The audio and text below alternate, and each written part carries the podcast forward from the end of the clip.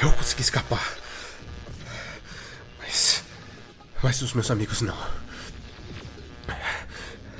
Todos eles. foram completados. Os Ferexianos. tomaram tudo. Estou escondido aqui na X-Place. O último refúgio. E eu. Eu tô mandando essa mensagem. para qualquer um que esteja aí. Preciso de ajuda. Preciso muito. O que foi isso?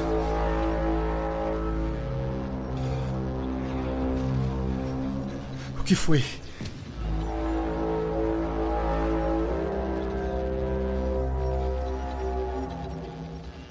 O que?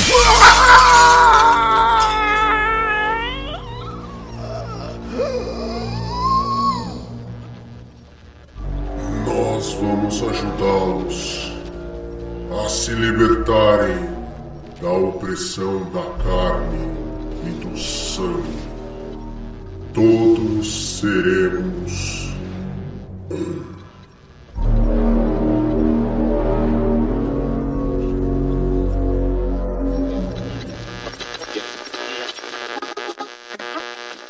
final das contas, o Jamal quis dizer É, que ele gosta que de falar pra né? caralho. Pra É abrir isso. lives tem que ficar falando de um idiota quatro horas sozinho. Obrigado. Então, É isso, amigo. Obrigado. Então, assim, eu você não fala gosto com o chat sozinho, mais, meio que você fala sozinho. Então, Não, eu por isso sei, que já, tem que ser ser o- o- sei, eu você sei, tem que ter um mas- free talker em você. Não, é, eu prefiro conversar com as pessoas. Jaime, eu já falei, eu não gosto de ficar conversando sozinho. Mas. Vou mijar. Eita, perdemos um, um soldado. Eu, não, e eu não vou cortar. Não, eu não não corta, vou não cortar. corta, não Por corta. quê? Porque a gente tá até agora, a gente tá o quê? Uns 40 minutos, 30 minutos aqui conversando. Ele resolveu mijar nesse agora. Eu peguei minha aguinha é aqui, tá? isso- Pra gente, né, Não, tá certo você. E aí é por isso que eu digo: não falamos do Bruno. We don't talk about Bruno, no, no, no. não, não.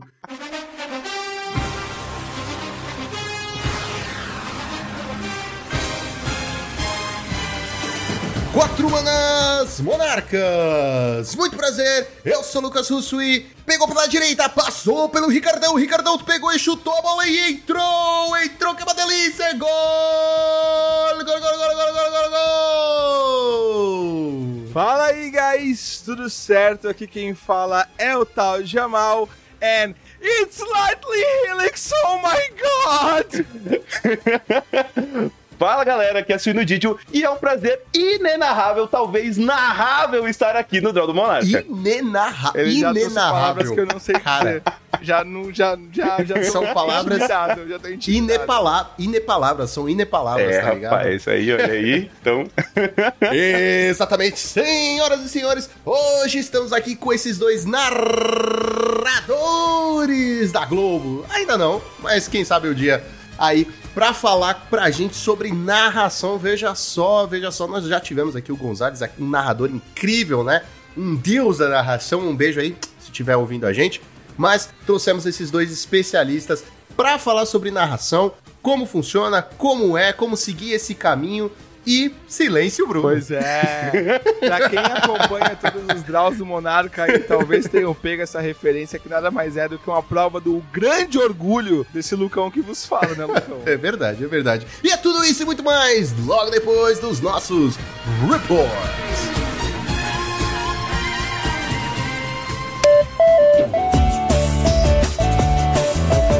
Preparado, Joaquim. Rubens para mais uma semana de pauper. Vamos nessa, mas antes vamos falar sobre a nossa maravilhosa patrocinadora, a X-Plays.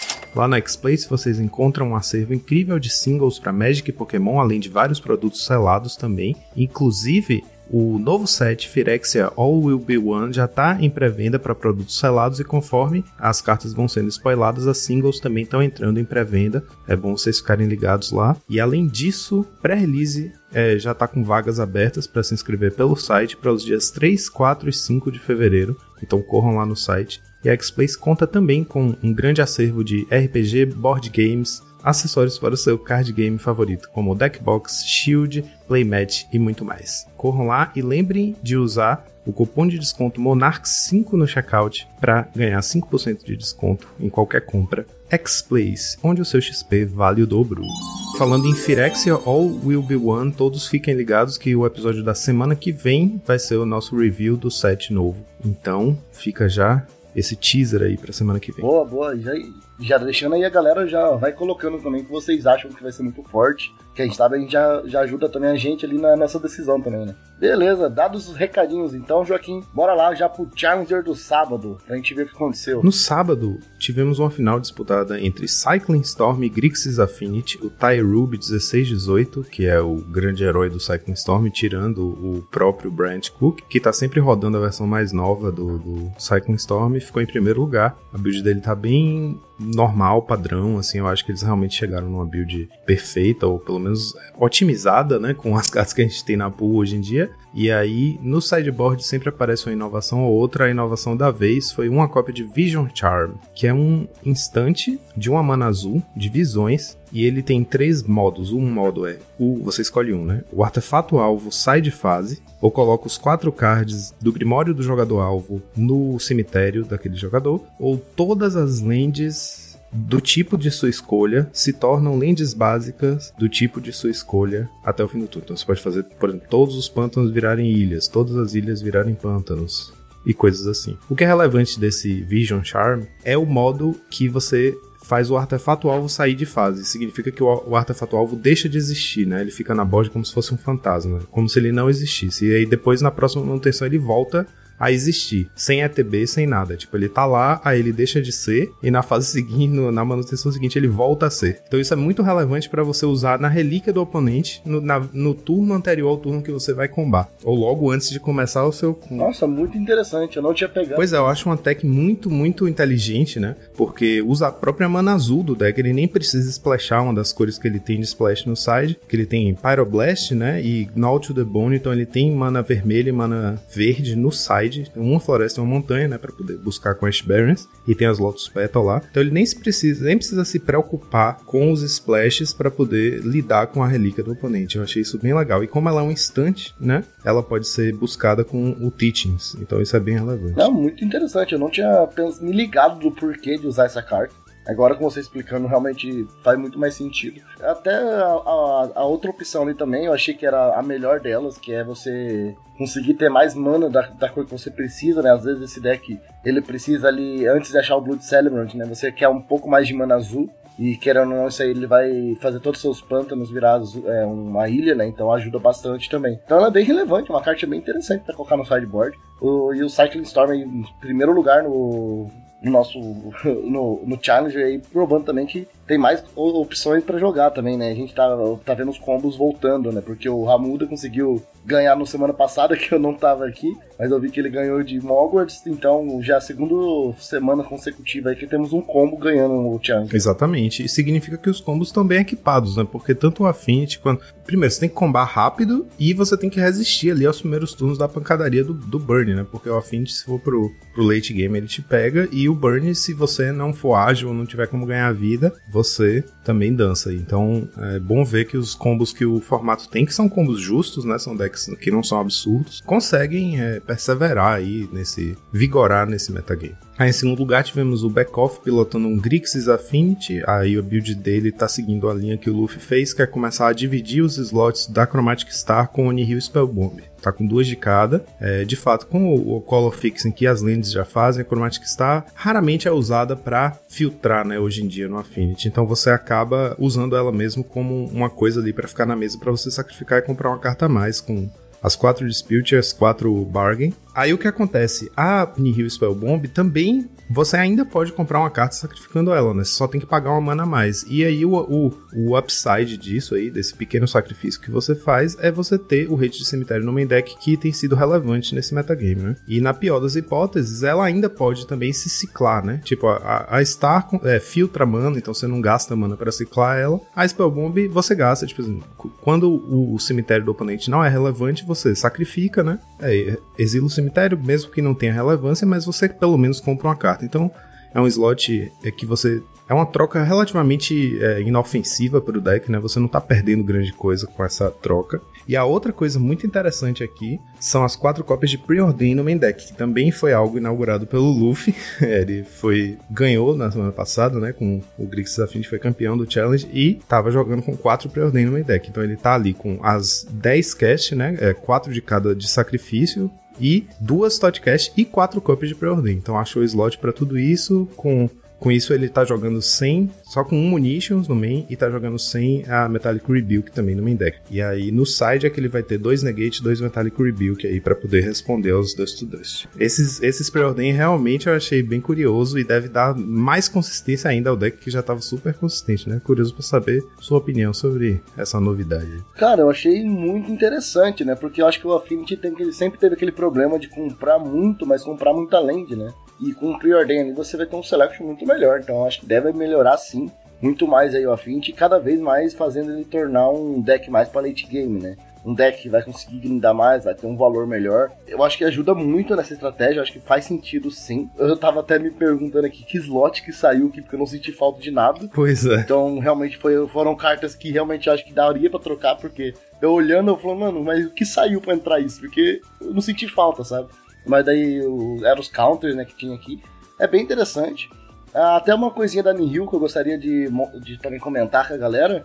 É porque ela também serve como fonte de sacrifício pro Dead Dispute. E ainda assim você consegue comprar uma carta, mas tem que pagar uma mais, né? Então vai ser, você vai ter que pagar a mana preta, mas ela ainda assim pode ser uma fonte de sacrifício. Ela não necessariamente precisa ser usada na habilidade dela, né, para conseguir comprar a carta. Então isso também ajuda ali a, a, a, a Nihil Spellbomb funcionar melhor nesse deck também, da mesma maneira que a Chromatic Star funciona. Então é, ela é bem versátil realmente, eu acho que gostei, gostei bastante disso. E os Preordain realmente me surpreendeu muito, eu não esperava. Pô, chegou na final de um Challenge e a segunda semana já também que já chegou na final, então muito bom também. Fiquei até curioso para testar, pra saber o né? É, também, também. E essa, essa sacada da Hill eu achei ótimo, porque você Sempre que você consegue trazer uma carta que normalmente é de side para o main deck sem grandes perdas, você está ganhando slot no side, né? Usar para outra coisa. Então eu sempre acho essas, essas as sacadas muito inteligentes. Seguindo aí para o nosso top 4, tivemos um Orzhov dianteira, pilotado pelo Zio Francone, jogador italiano, né? A build de, de, de primeira olhada assim, e inclusive o, o, o MTG Goldfish está chamando de Orzhov Ephemerate porque esse acabou sendo um, um arquétipo que se consolidou aí nesse meta, né? Agora já o meta mais consolidado com Affinity e o Kuldota no topo, a gente, vai, a gente tem aí vários decks é, branco com alguma coisa, né? O, o, Boros Bully ou Orzhov Ephemerate que estão indo bem no meta porque ganham muita vida, porque tem criaturas com resistência alta, porque tem late game bom, com recursividade porque tem Dust to Dust no side, né? Então, o Orzhov Ephemerate vingou, o MTG Goldfish está chamando esse de Orzhov Ephemerate, mas na verdade, se parar para olhar com um pouco mais de calma, você vai ver que não é bem isso. Ele tem 18 criaturas, mas não tem. É, ele tem até duas cópias de Ephemerate, mas não é aquele que todos os bichos que entram têm ETBs relevantes. É, ele tem três Crypt Rats e três Core Skyfisher, então ele vai um pouquinho mais pro grind, né? E ele tem quatro Dark Ritual também. Então, e as remoções dele são um pouco diferentes também, além dele estar tá jogando com quatro Prismatic Strands. O Azov Ephemerate, ele é um deck basicamente de criaturas, né? Ele enche a borda de criatura e ele tem quatro Ephemerate e três do Pegasus para poder ficar blinkando tudo que ele puder o tempo inteiro. E aqui não é bem essa a estratégia, né? A gente tem o o Dark Ritual para fazer o turbo iniciativa não é tão turbo assim, porque a única aceleração que ele tem é o ritual, mas assim, é uma lógica parecida com outro deck, mas aqui você vê que ele tem uma postura mais defensiva. Ele tem 3 Journey, 3 Chainers, 4 Cast Down, né, de remoção, e quatro Prismatic Strands para poder ficar se defendendo, mantendo a dianteira. Então ele tem uma estratégia um pouco mais focada nesse plano da dianteira. Tudo bem que os bichos que entram fazem valor, você tem o cachorrinho que compra, o Traben que faz o, o a pista, e você tem o Crypt Rats para limpar a mesa, que eu acho sempre uma estratégia muito forte, né? Uma, uma das melhores cartas que a gente tem no formato, assim, para lidar com a board de criaturas. Ela e o Crack Clan, acho que são os melhores sweepers do formato. E o Crypt Rats em geral, é uma carta pouco explorada, né? É, é, raro você ver um deck usando assim, Crypt Rats como controle de board. Então você tem aí uma, um kit de remoção bem forte, assim, bem consistente, com sacrifício, com cast down que mata tudo, journey que mata tudo e crypt rats para lidar com a board cheia. É, eu achei bem interessante, assim, é, é um, é tipo um Orzhov Ephemerate, mas mais puxado para um plano controle. Cara, lembra muito essa lista, é, bem no comecinho, o Boros Monarca mesmo. Que você, você perceber, assim, ele tem a mesma ideia de pegar valor no início E depois ele faria o Monarca, no caso aqui seria a dianteira e proteção. Ele tem quatro Prismatic Strands, então se ele faz um. Se ele consegue fazer um Golem Paladin ali na mesa rápido, é, e duas, uma Prismatic Strands, duas Prismatic Strands, cara, você não vai roubar a iniciativa tão cedo. Então, muito provavelmente ele vai lutar essa iniciativa, vai vir outro bicho. Então ele vai conseguir levantar o jogo dele bem rápido. Então realmente é uma estratégia bem interessante. E é uma estratégia já antiga, né? É indo mais pro mid-range. É, e ele me parece muito legal também. Uma coisa que você contou muito boa, que é o Crypt Hats. Com essa lista, usando o Dark Ritual, é, Dark Ritual tá pegando. abrindo parênteses dentro do parênteses, né? O Dark Ritual tá pegando uma, uma jogabilidade muito grande no nosso formato. Acho que a galera realmente começou a ver o valor nele. Porque como ele tá, a gente tá ficando com um formato muito mais rápido, a gente tem que ter respostas mais rápidas também. E ali, por exemplo, eu consigo ver um Crypt Hats na 2, se você tiver, sei lá, uma planície, um pântano, você faz um, um Dark Ritual, faz um Crypt Hat e a história ali pra 1 um, na 2. Isso é muito bom, porque você vai conseguir limpar dois, um com Dota ali do cara do, do Burn. Já vale a pena fazer uma jogada dessa, sabe? Você vai fazer um 2 para 1. É, 2 para 1 não, porque o Dota é 3 bichos, mas acho que é uma jogada que você vai evitar bastante dano.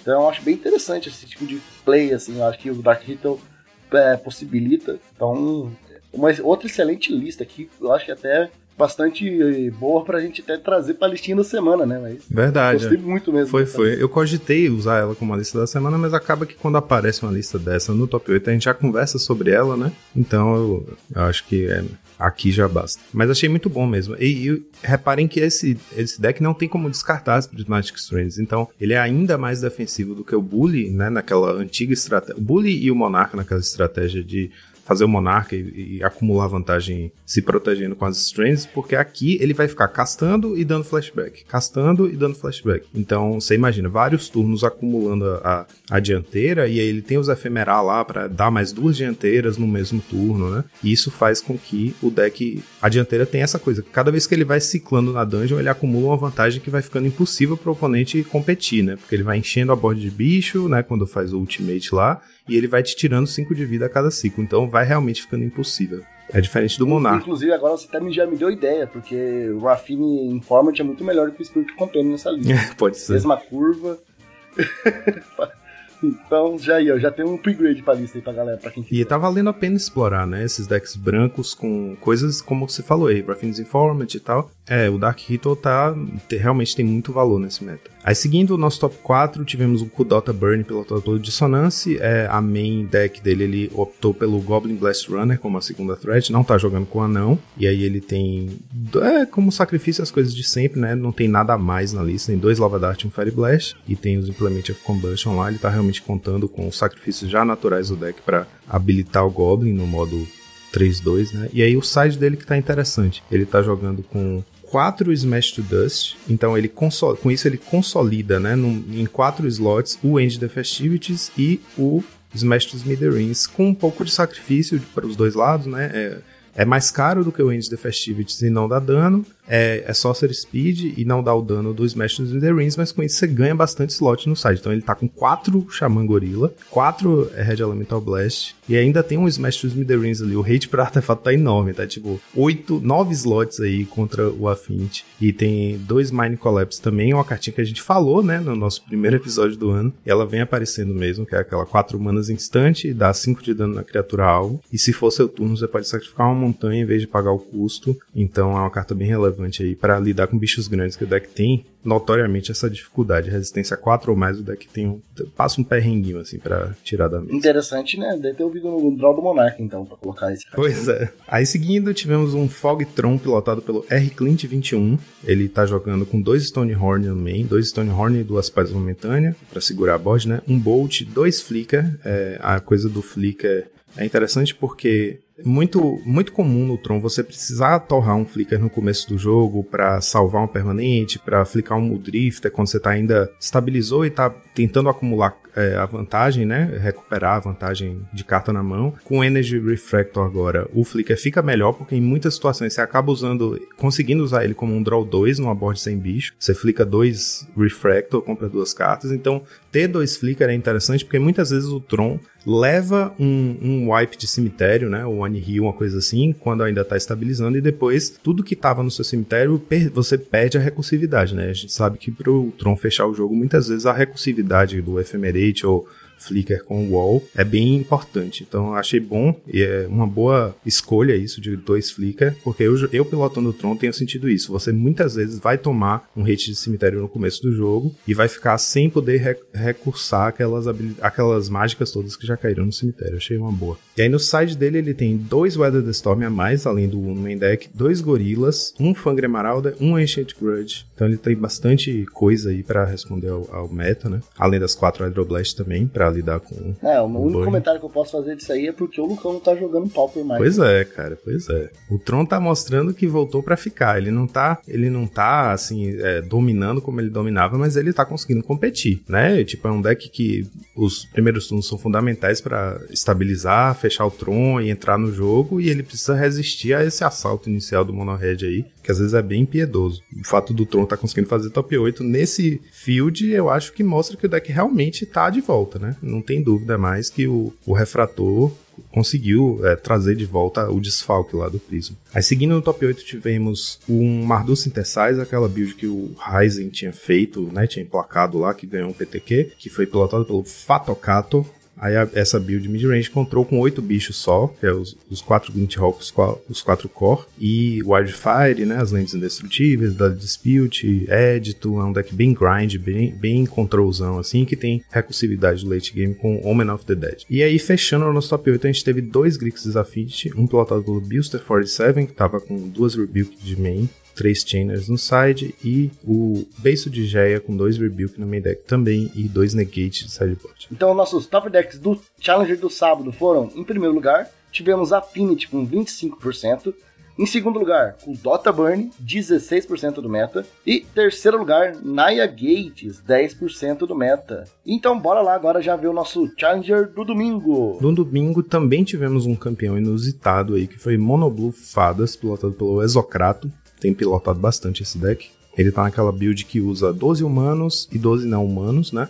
Exatamente 12 de cada, para ter sempre o Off Mind ativo, né, por um mana só. Então ele tem 4 daquele Brian Barrel Intruder, né, que é o Rogue lá, 1/2 com flash, quando ele entra dá menos 2, menos 0 até o fim do turno para criatura algo que o oponente controle. Então é bem relevante esse bichinho aí para resistir à primeira pancada do, do Burn, né, e poder estabilizar a board para conseguir fechar o jogo. E ele tá com 18 ilhas, de novo, sem cantrip, né? Aquela build que não usa cantrip, tem 18 spells, 24 bichos, é mais cheio de criatura, então é a coisa mais alegre da minha vida ver que não usa Delver. 4 Mutagenic, 2 Spell Piece, e aí é, o resto é, como sempre, né? 4 Snap, 4 Counter e 4 Off On Mind. E aí no side dele ele tem quatro anuls, seis cópias do efeito Blue Blast, então são as principais ferramentas aí para responder Affinity e Mono Red, né? Tem também dois Echoing Truth, que é relevante para limpar um board cheio de, de goblinzinho de Kuldota.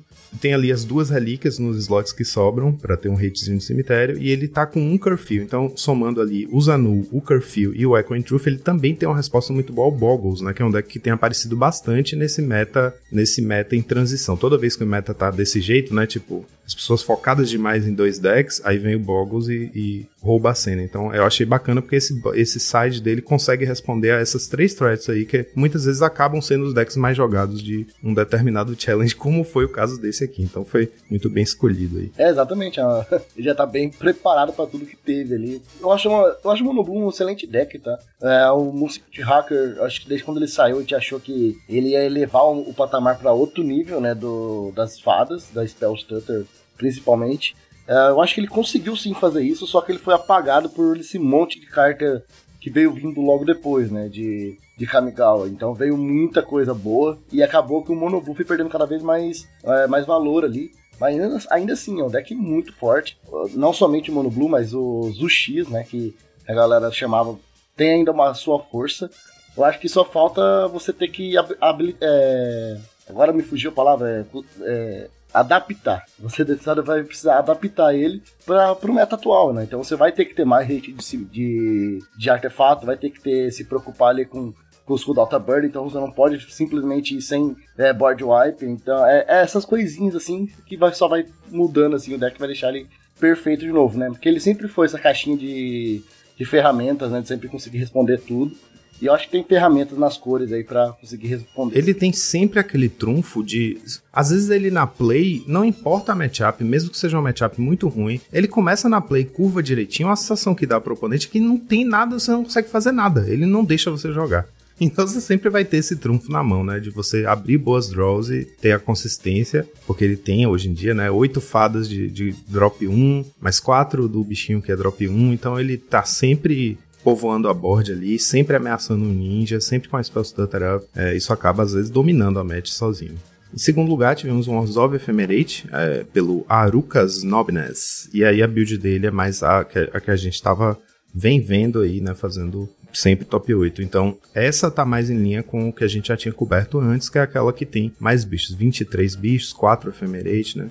E aí tem Cashdown e Unmake de remoção, que eu acho um pouco esquisito, assim. Três Unmake. Eu acho que Cashdown já dá conta de ser mais universal. Se seu, se seu meta tiver muito é, Call Gates, que é um deck que eu acho que tá um pouquinho embaixo agora, aí tudo bem, porque você ah, vai ter que lidar com Guardian e tal, você ter um ou dois Unmake ali, mas eu acho que teria remoções mais, não sei, mais pertinentes ao meta para você usar no lugar desses Unmake aí, que eu acho meio pesado. Três manas assim, não acho que é necessário tudo Concordo isso. com você também. Eu acho que tem pouca criatura que vai pro cemitério, né? Se bem que você pode falar que ele pega a Guardian e o Cashdown não. Mas eu acho que é uma das únicas, também não tem muito Guardian jogando também, né? Então. É, seguindo pro top 4, tivemos um Boros Bully, que é outro deck que eu acho que é um deck que tá em ascensão, é, tá bem posicionado no meta, só não tá sendo tão explorado. Pelo JPSN54, ele tá naquela versão que a gente costumava chamar Bully, Bully Winnie, né? Boros Bully Winnie.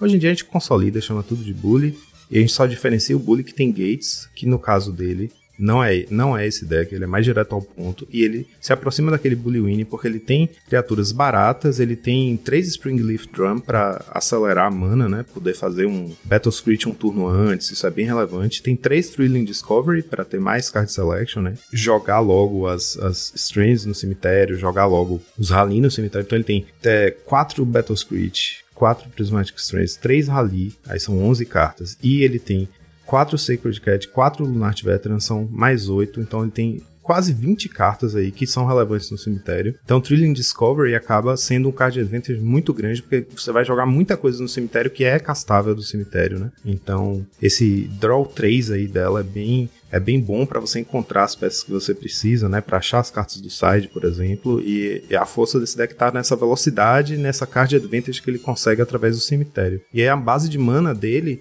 você vai ver que é uma base bem rápida também. Ele não tá usando aquele clássico setup do Boros Bully, que era 4, 4 da, da Life Land e 4 da Bounce Land, né? Ele tem a Bounce Land ele tem Ash Barrens, que é uma carta muito interessante aqui, porque ela poder entrar em pé é bem relevante para você não ter aquela Tap Land no turno 4 que te impede de fazer o Battle Screech, né? E tendo o Springleaf Drum, muitas vezes você faz Ash Barrens em pé, vira, baixa o Springleaf Drum, já vira um bicho para fazer a mana colorida. Então, o deck usufrui muito bem dessa base aí de mana, porque o Ash Barrens muitas vezes vai estar tá aí contando como uma land que entra desvirada, né? Em vez de, normalmente quando a gente faz a matemática de quantas tap lands o deck tem, a gente considera o Ash Barrens uma tap land, né? Nesse caso aqui, muitas vezes ela vai entrar em pé sem muito dano pro deck, porque depois você volta ela com uma bounce. Essa base eu acho muito forte, bem, é, assim, bem recomendado. Eu já rodei bastante esse deck ou decks similares a esse usando exatamente essa base aí. Quatro Ash Barrens, quatro Garrison, quatro montanhas, e aí basicamente o resto você usa planície, e aí se precisar de uma land a mais, pode ser aquele Lore Hold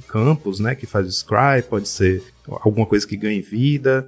Ele tá usando aqui, no caso, uma cópia da Cabaret Courtyard, que é aquela Fastland que ganha um de vida. Mas essa base é bem ágil, direto ao ponto, que é bem a, a filosofia desse deck mesmo. Muito bom ver ele de volta. E é isso, é um deck que ganha muita vida, e que tem três gorilas, quatro Dust to Dust no side, né? Dois Smash to Dust. Então ele responde bem também aos principais vilões do meta e é um deck que eu acho que tem tudo para entrar em ascensão nesse meta, né? A gente tá às vésperas de um PTQ Pauper, né? Então é, eu, tem pouco tempo para observar como esse deck vai se sair no meta, né? Daqui até lá. E eu acho que é uma boa aposta para o PTQ, o Boros Bully. Não sei se exatamente essa build, mas é legal ver ele aparecendo aqui, porque acho que é um deck que tem tudo para ir bem no, no PTQ. Eu concordo 100% com você, cara. Para os bullies sempre foi uma, uma excelente opção pro meta, ele sempre se adapta muito bem também. Uma coisa que é bem interessante a gente pontuar é que ele, como ele coloca bastante bicho que voa, né? Ele fica bem é, pouco frágil a Klarkan, que é um dos principais wipes que a gente tem aí no formato hoje, então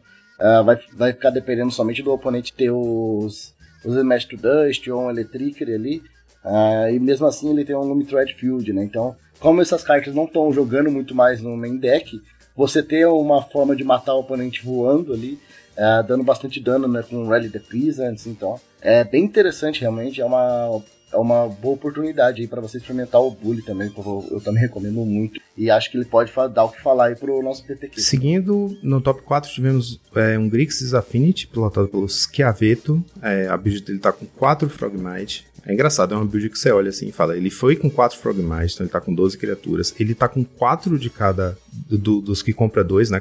Tá 12 cash ali no total. E fechou direitinho. Se você, aí eu percebi que essa build eu consideraria a build fundamental do Affinity, assim. Você não tem interação na stack, né? Você não tem counter spell nenhuma no main, tudo bem, é, essa é uma escolha, mas você tem 12 cartas de comprar 2, você tem 4 Frogmite, 4 Mirror Force, então você vai encher a board rápido, né? Você compra muita carta e tem muito bicho com Affinity, é daqueles, daquelas builds que você vai. O objetivo é dar muito trabalho pro oponente no começo, do, no, no, no, game 1, né? E aí, pós-side é que ele vem com as respostas, ele tem lá 4 Blue Blast, 4 Pyroblast, Gorilla Shaman, Chainer. Ele tá zero protegido contra Dust to Dust. E mesmo assim chegou aí no top 4 do challenge, né? Eu acho que se você fosse contar assim, tipo, eu, eu consideraria essa build essencial mesmo do Affinity, porque tem todos os bichos com Affinity, tem o Kraklan no main, tem um Kenko e um Gurmag que são mais finishers assim, tem tudo que pode ter de comprar carta as Galvanic, o, o Munitions, tá tudo de essencial aí. É aquele deck que ele não sacrificou nenhum slot para colocar um attack é, pessoal ou um attack específico, né? O deck tá, tipo assim, o Affinity é puro, né? puro e cru. É uma frente pura. Eu acho que para quem tá, por exemplo, sem jogar há muito tempo, né, quem tá tentando se reaproximar do formato, tem um amigo meu mesmo, tá agora voltando para jogar o Pauper físico, depois de todos esses anos, desde a pandemia, sem jogar, e ele, o Affinity mudou muito nesse tempo, né? Quando ele parou de jogar, era Affinity com a Tog, com o bicho 4-4 verde lá, então, ele voltar agora, entender qual é a nova postura do deck, como é o novo plano de jogo do deck, essa é a lista que eu recomendo, sabe? Tipo, é a lista para você entender o Affinity e é, é o ponto de partida. A partir daí você vai modificando como você quiser, mas é a base do Affinity, eu consideraria essa lista aí. Aí, descendo pro top 8, tivemos um de Mirfadas, olha, esse aí não aparece há muito tempo. Pilotado Brivenix, a lista tá com umas escolhas bem inusitadas aqui. Ele tem duas cópias de Lazotep River no main deck. Esse aqui, eu não, me, não, não estranharia se alguém não soubesse o que ele faz. É um, um qualquer, um preto, um barra 2, é um zumbi besta. Quando ele entra no Battlefield, você amassa um. Arregimenta, né? Em português é arregimentar, mas em inglês é amass. Significa que você faz um token 00 de zumbi com um marcador mais um mais um. Então é um bicho 1 barra 1. É, são dois corpos por um bicho, né? Eu não entendo direito para quê. Não sei se é para ter muito bloqueador no early game, para lidar com o com o Kudota e é um bicho que você pode eventualmente voltar com um ninja, sei lá. Eu não, não entendi direito qual foi, qual foi a dessa escolha aí. Porque normalmente você só, ah, eu preciso responder uma board com vários 1 barra 1, eu vou fazer jogar com Suffocate em filmes a mais, alguma coisa assim. Mas de resto, o deck como a gente conhecia mesmo, com Thorn, Gurmag Angler, as mesmas criaturas de sempre, as mesmas cantrips de sempre. Tá com um Spell Piece no meio aí. Um Echo in Decay também, uma carta que tem tempo que eu não vejo jogar no meta. É basicamente isso. Devil Flash main deck, bem interessante. Eu achei interessante, bem que chamativo, vamos dizer assim, o sideboard dele, né? Que de cartas com cópias a mais, ele tem 3 Hydroblast e 2 Monokai Booster. O resto é uma cópia de Dispel, uma cópia de Nihil Spellbomb, uma cópia de Chains Edict, uma cópia de Phantom Seer, bem interessante também, uma cópia de Unexpected Fangs, uma cópia de Exclude, uma cópia de Suffocation Films, uma cópia de Azure Fleet Admiral, uma cópia de Moonblade Shinobi e uma cópia de Okiba Gang Shinobi. Cara, ele só é. eu quero jogar com tudo isso. Não quero saber como, eu vou jogar com um tudo. de cada. Colocou uma cópia de cada e bora. Fica parecendo aquelas é, caixas de ferramenta de teachings, né? Mas aqui não tem como tutorar. Tipo, eu vou colocar pra dentro, eu tenho que achar. Foda-se. E deu certo, pelo visto. Eu acho que os, os, os X estão voltando a, a, ser uma boa escolha no meta, agora que se consolidou com Burn e Affinity no topo. Eu só acho que o B tem uma match um pouco pior contra o Affinity, um pouco melhor contra o, o Dota, talvez. De qualquer jeito, o R, o B e Monoblue, eu acho que também são decks que estão em ascensão. Porque lidam bem com todo tipo de, de coisa, né? Fora os decks principais, e que você pode puxar o seu side para conseguir encarar melhor o meta dos dois decks mais fortes do formato. Então, é outro deck aí que eu acho que é bom ficar de olho. Tanto o R quanto, quanto o X e o Monoblue para o PTQ. Aí, seguindo no top 8, tivemos mais uma vez o R-Clint 21 com o Fogtron, a mesmíssima build, só no side é que ele mexeu ali, ele trocou o, o Destroy Evil por Cast Down e me- eu acho que é só isso, é só esse slot aí que ele mexeu. E aí tivemos mais um Grixis Affinity com, pelo beiço de Jaya, a mesma build do sábado, e fechando o top 8, um Boggles, pilotado pelo X-File ou X-Filé, depende de, que língua você leia, né? Pode ser arquivo X ou X-Filé. X-Filé. X-Filé é bom, Ele velho. tá com quatro Communion Spirits, duas Silhana, dois do cachorrinho, e aí tá com uma cópia de Lifelink no main, mais uma no side. E aí ele tá jogando também com dois Vitality Charm no, no side. Eu enfrentei Boggles numa liga essa semana, achei bem legal. É uma carta versátil. Esses Charm antigos, assim, você parar pra pesquisar no Scryfall, todas essas cartinhas é, instante de um mana que tem três modos, elas sempre vão ter alguma relevância. Então é, você acaba sempre encontrando assim em metas muito específicos uma saída interessante nesses charms. Porque mesmo que você olhando assim não pareça forte, é, as, por exemplo, esse faz. Você pode colocar um bicho 1/1, é, um inseto 1/1, um token de inseto 1/1 verde no, no battlefield, ou a criatura alvo recebe mais um, mais um e ganha trample até o fim do turno, ou regenera a besta alvo. O deck não joga com nenhuma besta, por exemplo. Mas então já tem um modo que você nunca vai usar. Mas os outros dois modos parecem efeitos irrisórios, assim, né? Efeitos que você imaginaria que teria que ter uma cantrip para valer a pena, mas que o fato de ser modal faz com que você tenha vários slots respondidos com a mesma carta no side, né? Então ele tem ali uma proteção contra édito, porque faz um token, ele tem um bloqueador surpresa, um bicho a mais na board, e ele esse mais um mais um e Trample é muito relevante, porque o oponente às vezes calcula o bloqueio ou faz um spell stutter surpresa, assim, bloqueia o seu bicho que tá, sei lá, 3-1 com um rancor, aí você vai lá e faz isso. Isso as- muitas vezes salva o bicho de um Electricity. Ou então pá, faz um trample inesperado e fecha o jogo de repente. Então, é, porque a gente sabe que uma das coisas que acontece às vezes com Boggles é que ele fica com um bicho gigante na board, com iniciativa, mas sem trample, né? Então fica aquele bichão assustador, mas enquanto o oponente não achar um rancor ou armadillo cloak, ele vai. Se, se você tiver champ blocker, você tá salvo. Então o Vitality Charm também resolve isso, né? Porque é uma carta a mais que dá trample no main deck. Ou nos, de sideboard que você pode trazer. Então eu, eu acho sempre interessante esse Charm. A gente viu o azul, né? Lá do, do Tyruby no Cycling Storm, agora a gente tá vendo esse verde. E são sempre coisas interessantes que. Tem sempre um modo ali que você fala, hum, esse modo aqui eu É, a quero. carta mudar e sempre é a máxima dela, né? Não interessa quão ruim ela seja. Em algum meta ela vai servir, cara. Porque ela sempre tem essas variâncias, né? Então a gente vai conseguir encaixá-la sempre em algum deck. Claro, ela não vai ser. Não são cartas que vão sempre estar em cima, mas são sempre cartas que pode ser flexível ali e ajudar você em algum, em algum momento. E os top decks do domingo foram. Em primeiro lugar, tivemos Affinity com 35% do meta. Em segundo lugar, com Dota Burn, 16% do meta. E em terceiro lugar, Boggles, com 13% do meta. E agora, Joaquim, bora lá ver a nossa listinha da semana. O que, que temos hoje? A listinha da semana, Rubinho, é, eu trouxe mais pra gente pontuar a existência do deck. É um monogreen sticker Stomp, né? É ba- basicamente a build do Stomp que vingou e que tá fazendo muito sucesso no Japão e que infelizmente no Magic Online a gente não tem como replicar essa build pra testar e ver qual efetividade ela tem nesse meta, por exemplo. Que o que aconteceu foi o seguinte, o- eles acabaram é, os stickers não existem no, no, no mall, né? Que são aquelas cartinhas, é, a cartelinha de sticker. A gente já falou sobre elas aqui em outro deck. É, mas mais de uma forma divertida do que de uma forma séria, como uma possibilidade de, de trazer o deck de volta, né? Então a gente tem uma mistura aqui do Stomp, daquela configuração do Stomp que vingou quando o Bayou Groth entrou, né? Que é o bicho 2 manas 5-4, que entra. Na verdade, ele custa 5 manas, né? Pra custar 2 manas, você tem que sacrificar um bicho como custo adicional. Então é um bicho enorme que entra cedo e ele tem ali Young Wolf e coisas como Safe Hold Elite e até a própria Burning Tree, né? Para poder sacrificar e fazer o bicho grande cedo. E o que aconteceu é que ele trocou a patada selvagem, né? Savage Swipe, por Finishing Move que é aquele 3 mana sorcery que você ganha dois tickets que usa para comprar o sticker, né? E depois você pode colocar um sticker numa permanente que você controla e aí você escolhe uma criatura e ela luta com a criatura que o oponente controle. E ele tem também duas cópias de County Garden para fazer um corpo ali para sacrificar pro Groth e ele tem quatro cópias do Chicken Troop que é o outro bicho que interage com o sticker, que é uma galinha 2-2 por 2 manas, que tem o Ward 2. Só isso já faria ser uma criatura jogável, né? Mas ela entra e te dá um ticket e você pode colocar um sticker numa permanente. Então, ela ajuda junto com a outra carta lá a você ter a, a ocor- ocorrência do sticker. E aí na lista que, que é, tá linkada na descrição, eu trouxe, é, ela, ela por sorte tá é, elencando os 10 cartões de sticker que o jogador escolheu e a forma como como funciona é assim: você tem os seus 10 cartões de sticker e antes de cada match você vai sortear três, né? Você escolhe três aleatoriamente e são aqueles três que você vai poder usar. E os stickers, os stickers selecionados pro Stomp estão lá basicamente para fazer os bichos crescerem.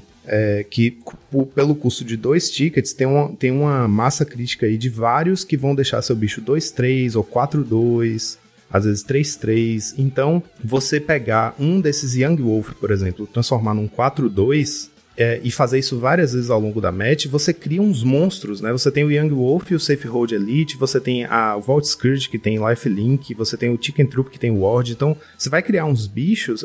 A Silhana, por exemplo, que é- tem uma evasão muito específica, é muito difícil de ser bloqueada e tem Hexproof. Então, você tem aí um, um- monte de bicho que se beneficia de crescer, né? O Young Wolf, imagine, ele, ele vai estar. Como você muda, você bota o sticker, você muda o baseline lá do poder e resistência dele, ele passa a ser um bicho 4-2, e aí ele morre, e quando vai pro cemitério não perde o sticker. É isso, Volta ele vai voltar 5-3. 5-3, é um pesadelo esse bicho, né? Então de repente você vai ter ali bichos, um bicho, imagine, um 4-2 voar lifelink, um 4-2 hexproof não pode ser bloqueado por criaturas, só pode ser bloqueado por criaturas que voam, ou um 4, um sei lá, 2-3 Ward não vai morrer nunca. E você continua tendo coisas como Rancor, Vines, né? Hunger. Então, o Hunger joga muito bem com o Biogroff, inclusive. E estão dizendo, por exemplo, essa lista que eu trouxe fez 5-0 no Tournament Center lá da Hararui em Tóquio. Um torneio semanal mesmo, de, 15 de- com 19 jogadores, mas tem acontecido com muita frequência em vários torneios japoneses que tem report online, é, do deck tá, tipo, no topo do meta. Então estão falando que essa, essa build aí focada nos stickers fez o deck voltar pro meta, né? E a gente não tem como testar direito, mas assim, a gente sabe que os japoneses têm uma tecnologia de deck build muito boa e que é, por exemplo, foram eles que desenvolveram basicamente toda a base do Turbo Iniciativa lá, né? Turbo Dianteira, que quando entrou no mall o pessoal já quebrou rápido porque o deck já estava meio caminho andado, né? Rumo à, à, otimização. Então eu acho que o Stomp é parecido. E aí, uma forma de vocês terem uma ideia de como o deck funciona, a gente linkou aqui na descrição também um vídeo do YouTube, do canal lá do Pauper MTG, que é o Saito lá, um dos, um dos membros da PFP, que é produtor de conteúdo, faz sempre uns, uns embates entre decks específicos, e aí tem lá ele jogando com o sticker Stomp, e vocês podem dar uma olhada, tudo bem, é narrado em japonês, mas dá pra ver as cartas direitinho e dá pra entender tudo, e vocês vão ver, é, é- é uma boa forma de ver em ação, né, como é que os stickers interagem, como é que eles afetam o deck, e realmente ele cria umas boards absurdas, que tipo assim, turno 3 ele tá lá com, é, sei lá, dois bichos 4-2 na mesa e mais um 2-2 ward, com, sabe, usando os stickers. E fica realmente impossível. O Lobinho 4-2 que volta 5-3, não tem deck que consiga lidar com vários desses na board. Então, eu acho que essa. A minha suspeita de que essa build aí seja capaz de trazer o Stomp de volta. Eu, eu fico feliz por isso, porque é um deck agro, né? Que é interessante pro meta e tem essa explosividade, enche a board rápido e que desde o, a Cannonade o deck meio que deu uma flopada e nunca mais voltou. E, e essa build aí parece ser bem a prova desse, dessa destruição da Cannonade. Não, exatamente, pô. Tu tem uma coisa a dizer, né? Vai, Stomp. Vai Stomp.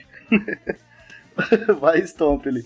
Mas, cara, eu tô, eu tô. De novo, eu fico imaginando todas as possibilidades que os stickers dão, né? É, com certeza, principalmente a, a ideia aqui é pegar os base power, né? Dos, dos stickers. Mas se você olhar as habilidades dos stickers também, eles não são ruins. Por exemplo, se você olhar, vou dar um exemplo bem rápido aqui, que foi a primeira que já veio na minha cabeça, que é o Wild Ogre é, Bupkis. É, a primeira habilidade dele é sempre que uma criatura ataca, você coloca o marcador mais um, mais um nela. Então, com qualquer bicho do Stomp, você já, numa Silhana Ledwalker, por exemplo, você vai estar sempre crescendo ela ali, ela vai ficar cada vez mais difícil de bloquear. Ah, se você quiser fazer isso ainda melhor ainda, né? Fizeram no, no Safe Holes Elite lá, que é o bichinho com persiste, ele basicamente vira um bicho mortal. O cara vai ter que matar ele duas vezes no mesmo turno. Porque toda vez que você atacar, ele vai ganhar marcador mais um, mais um, então ele vai voltar a ter stacks dele normal. E ele não. Daí você matar ele de novo, ele não morre. Tem uns combinhos assim que, tipo, fica meio escondido, mas dá pra fazer, sabe? Então é muito interessante, cara. Eu achei muito bom mesmo. Eu acho que os japoneses aí sempre trazendo essas coisinhas diferentes. E não é muito difícil. Você que já tem um Stomp aí, cara, vai ter que mudar o quê? Quatro cartas, cinco, tal, é,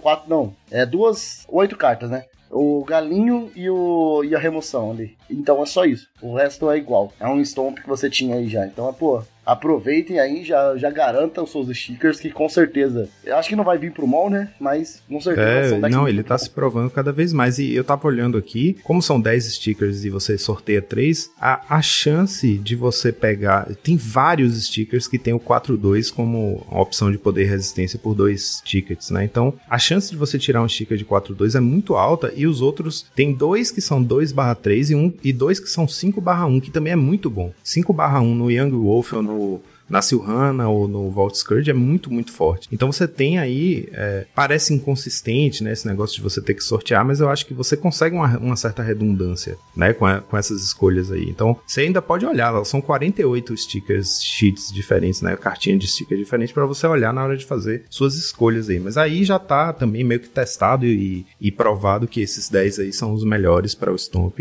É, vocês podem ver lá no link que tá na, na decklist, tá como se fosse parte do site. Vocês vão ver que tem 10 cartas que são esses do, do sticker. E é isso, velho. Eu acho que. Eu, eu tô doido pra jogar. Eu não tenho Stomp. Tem umas cartinhas que eu não tenho. Acho que eu não tenho Young Wolf, não tenho, é, sei lá, Nest Invader. Eu teria que arranjar, mas pô, quero muito, porque eu quero muito testar. Não, maravilhosa, pô. Não, eu da- vou dar 5 nessa aqui. Eu falei que ia ser mais crítico esse ano, mas não tem como dar, não dar 5 pra essa lista. É muito inovadora, trazendo o Stomp de volta aí pro meta. Só, só, só alegria. Beleza, então. lista. E agora, já que a gente fez a Burn Tree no turno 2 aqui, com depois fazendo o Biogroth, só nos resta uma coisa: soltar a vinheta.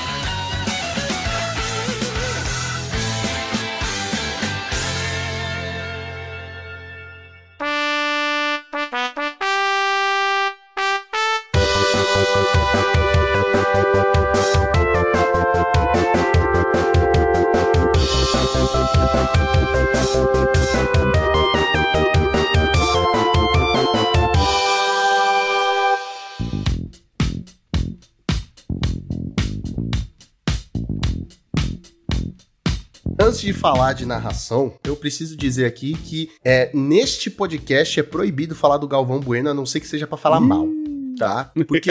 É por, não, é porque eu tenho uma relação. É, é- é assim, eu acho De que o ódio e brasileiro tem uma. De ódio e ódio. Entendi. É, é, é alho, e- alho e ódio. Mas eu, eu acho que todo brasileiro tem uma. Tem con, teve contato com narração com o Galvão Bueno narrando aí os. narrando futebol, narrando aquele negócio que acontece também de 4 4 ele anos, narra como chama. tudo, ele narra bolinha de good, ele narra. Bota ele pra narrar tudo. Ele narra tudo, mas não quer dizer que tudo que ele narra precisa de narração ou precisa Eu dele, pensei tá que ligado? você ia falar que ele narra esportes. E a gente ia trazer uma polêmica pra Ah, cá. Mas não, isso calma. a gente vê Calma. no próximo Ah, esportes episódio. tradicionais. Deixa- É, gente, Ah, tá. vamos deixar. É, vamos deixar. É uma coisa de cada vez. Não, Vamos ver é- como termina isso A, a- a a gente questão das fala. coisas precisarem ser narradas, eu acho que a narração ela tem o papel dela, sim, mas com certeza você tem uma questão técnica, você tem toda uma questão de estudo em volta do esporte, ah, dos e-sports e dos esportes tradicionais, como a gente costuma falar. Então eu acho que o Galvão ele é uma referência sim. Sempre que alguém chega e fala, ah, porque também eu acho que é legal deixar aqui claro, eu sou o comentarista, né? A galera fala, ah, mas qual que é a diferença do narrador? Qual que é a diferença do comentarista? E aí muitas vezes eu brinco, né? Ah, o narrador é o Galvão e o comentarista é o Arnaldo Souza Coelho. Então, a, a brincadeira, ela acaba sendo um pouco essa. E, e muitas vezes eu acho que sim, a galera tá saturada do Galvão, né? O Galvão é aquele cara que já deu o tempo dele, por mais que ele não seja uma pessoa de muita idade, né? Ele tá nos 70 e poucos anos, se eu não me engano, acho que É muita 72. É muita idade. Não, na verdade não. É, e tem pessoas. o Lucão, é, cara, você trabalha com dublagem e você sabe que tem uma galera que já tem muito mais 70 que trabalha e trabalha bem, entrega. Mas é diferente, aí a gente chama de panela, mas não, não vou entrar nesse mérito. Ou a pessoa Eu não narra vou só entrar nesse personagem idoso de desenho, sei lá. Não. Ah, eu, é, Brincadeira. ah, bom, é, porque é isso, dá pra ver. Acho que na Copa ficou muito evidente, né? Que ele não conseguia mais entregar, entregar ali o, o- a narração como um todo, né? Ele tinha. Ele chegava e aí muitas vezes ele ia puxar ali num momento de mais hype, do momento de mais animação ali num gol e acabava a voz dele. Ele, ele, ficava, ele ficava fônico no meio da narração dele, né? Então, eu trouxe esse quesito, essa questão do Galvão, porque é um ícone, né? A gente não pode negar o que ele é, ele é um ícone da narração, ele é um ícone da fala brasileira, né? É quem nunca ouviu, é tetra, é Pois é. tetra, né? Tipo, ele tem frases icônicas, ele tem momentos icônicos, claro, mas eu, eu, Lucão, sinto que ele é uma pessoa que não se atualizou com o tempo. Não numa questão é, vocal, não numa questão de, de estudo, mas linguajar, sabe? Essa coisa mais jovem, né? Tudo bem, eu também sou um velho, porque jo- jovem não deve falar mais jovem, deve falar outra coisa, sei lá. Eu sinto que ao longo do tempo eu fui cansando da voz dele, né? Mas a gente traz o Galvão aqui principalmente porque ele acho que é um dos maiores narradores que a gente tem no Brasil. Posso estar falando muita merda, porque eu não acompanho tanto esportes e esportes, né? Agora a gente tem que separar. Porque agora são coisas muito diferentes, né? Eu não queria trazer essa polêmica, mas o Jamal trouxe. Foi de brinks, eu falei que era pro próximo episódio. É, claro, não, tudo bem. É que o, o, o, o Lucão, o Jamal já tá cavando a próxima vinda Pois dele, é. cara. Ele tá. Exato. Entendeu? Ele falou: ah, vamos, vamos criar uma um próxima obrigado, pauta. Sabe qual E é o o pior? Lucão já chama de novo, entendeu? Fala Sabe qual é o pior? Que o Jamal é o cara. Eu vou falar, é o Jamal é o cara que eu chamaria em todos os episódios. Ah, A merda- Beija, a merda é que é um podcast de Magic beija. e aí não. Ah, beijar, beijar, então chega aqui. Vamos Ó, dublar um beijo. aí. Mas é, vamos falar então, né? Já que a gente brincou, falou do Galvão, que, que é um ícone e tudo mais. Começar do princípio. Suíno, Fala. você, como você começou com esse lance de narrar, com esse trabalho de narrador, seu primeiro trabalho, o estudo? Você caiu de paraquedas, não caiu? Me co- conta pra gente, conta, conta aqui pra gente. É, vamos lá. É, primeiro que eu sou uma pessoa relativamente nova na narração, né? Eu fiz, estou fazendo aí um aninho de narração. Então, desde a minha primeira narração faz um ano, comecei no começo do ano passado. E o, a narração caiu meio de paraquedas no meu colo, né? Foi uma coisa que eu tava começando a fazer minhas lives. Na verdade, não tava começando, tava ali quase quatro meses fazendo minhas lives na Twitch e tal. Chegou um momento que eu falei, cara, minha live tá muito vazia. É, eu fazia live de Pokémon Unite. E eu falava, o, o que que tá fazendo sucesso na, na Twitch, né? Quais são as coisas que estão mais puxando ali essa audiência? E eu olhei e falava, olha, ou pro player, o cenário competitivo como um todo atraía a atenção das pessoas. E eu falei, olha, eu não tenho dedo pra ser pro player, é, nem tempo pra ficar treinando, então, e, e eu gosto de ser um comunicador, minha ideia de ser streamer sempre foi ser um comunicador. Falei, pô, vou, vou me arriscar nessas narrações, eu acho que é uma coisa bacana, eu acho que é uma coisa que tem espaço. E aí eu conversei com um amigo meu que era pro player na época, ah, falei que eu tava afim de começar, perguntei se ele conhecia alguém que organizava o evento, e aí no mesmo dia eu já conversei com o pessoal e já teve essa oportunidade, porque tinha muito essa necessidade, nessa vontade de criar campeonatos, mas muitas vezes não tinha todo o resto do aparato, né? Não tinha um narrador, não tinha um comentarista, não tinha um canal pra você transmitir aquela, aquela competição, só tinha a vontade de existir a competição por existir a competição. Rapidamente essa galera acabou absorvendo essa mão de obra, né? Então foram pipocando aí narradores,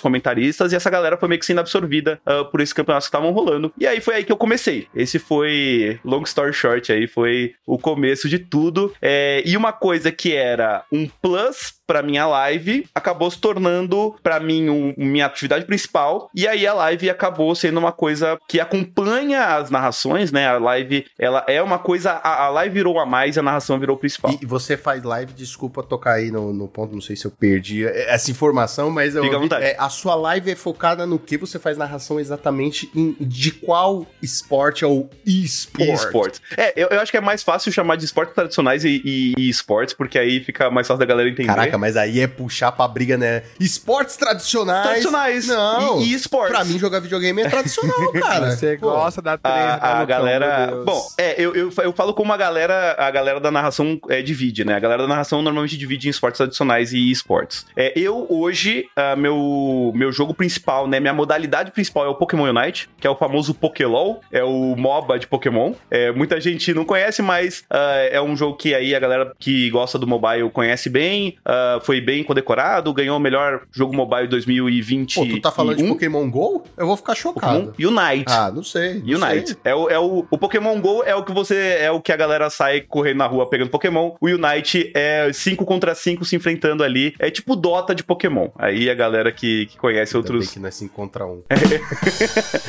E- Desculpa. O cara, Desculpa, o cara é que não é só polêmico, ele é obscenamente polêmico. Mu- é, Não, não, o podcast é meu, exatamente. filho. Eu posso ser polêmico e, É e você- Eu vou publicar depois. É. Mas, brincadeiras à parte, ah, é, é, assim, é esse jogo, meu jogo principal, né? Foi o jogo que eu comecei co- narrando, foi o jogo que eu, hoje eu mais domino, é o jogo que eu estudo, é, é o meu jogo principal. E eu, com o tempo, acabou surgindo oportunidades de eu faz- fazer outros jogos. Ah, eu faço também Counter-Strike, então Counter-Strike todo mundo conhece. Lá eu também sou comentarista. é, e também foi uma oportunidade que eu tive por conta do Pokémon. Eu trabalhei num evento pela Beyond the Summit. A galera que, que curte Dota conhece. A BTS não é o BTS do K-pop. É, é, É uma tá organização vendo? de esportes. Eu não, não É, consigo. pra mim já ia, eu já ia puxar um. Já puxa o Dynamite ali.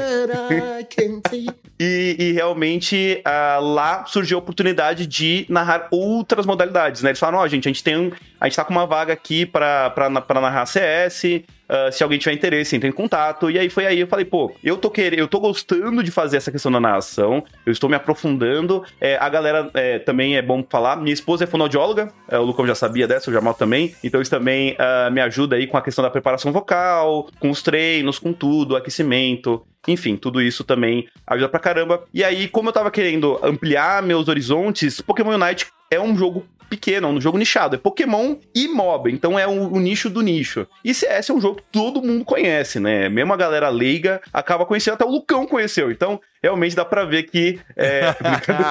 Adorei. Brincadeira o quê? Não, eu Realmente é um jogo conheci, que a eu galera- conheci. Mas é. que Eu sou da fase da piscina, quando tinha a fase da piscina. tá ligado? Entendi. Lucão, você não é tão mais velho que Não, eu, mas eu assim, sou né? desinteressado.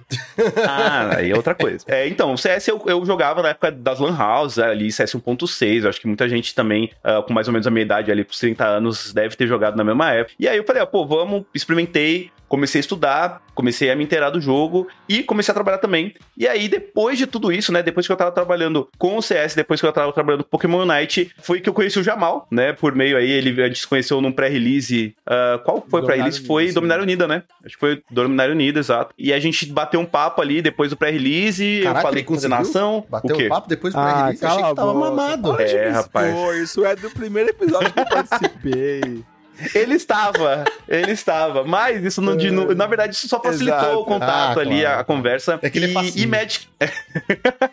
e Magic é uma coisa que eu jogo há 20 anos, né? Eu comecei a jogar Magic em 2002. Então, é, realmente é uma coisa que eu gostava muito. E eu senti a falta, né? De não poder estar compartilhando esse, esse, esse lado que eu gostava, né? Eu pensei, pô, eu, eu trabalho com jogos e um dos jogos que eu mais gosto, eu não posso. Eu não tô conseguindo trabalhar porque, enfim, eu não tenho fanbase, eu não tenho um espaço. E eu falei, e eu tava conversando com o Jamal, na época o Jamal tava começando o tal de draft. E ele falou, eu falei, cara, se a gente fizer uma, uma bancada de narração, se a gente fizer um negócio bacana, se a gente fizer um negócio, dá, dá um gás aí. E aí foi aí que eu entrei no, no Magic, né? Acho que foi uma das últimas modalidades que eu entrei. Eu cheguei a fazer multiversos também, que é aquele jogo que é tipo um Smash Bros, só que da Warner, é, também facilitando aí pra galera. É bem legal, ele é muito bem dublado, inclusive, aí a galera que gosta de dublagem, ele, ele é muito, muito bem dublado. E foi isso, então realmente eu tô nessas, nessas duas modalidades principais, né? Que é o Unite e é o CS. Ah, na minha live, eu principalmente faço conteúdo de Pokémon Unite. Ah, tenho feito co- conteúdo de Marvel Snap também, então é um jogo que eu tenho ficado pouco viciado é, e é muito divertido. A galeria dos card games já deve, deve ter esse mesmo problema. É, e é isso. Então, basicamente, aí dando um panorama geral aí. Você falou muito de narrar, de comentar e tudo mais. Você joga algum desses jogos que você narra? Porque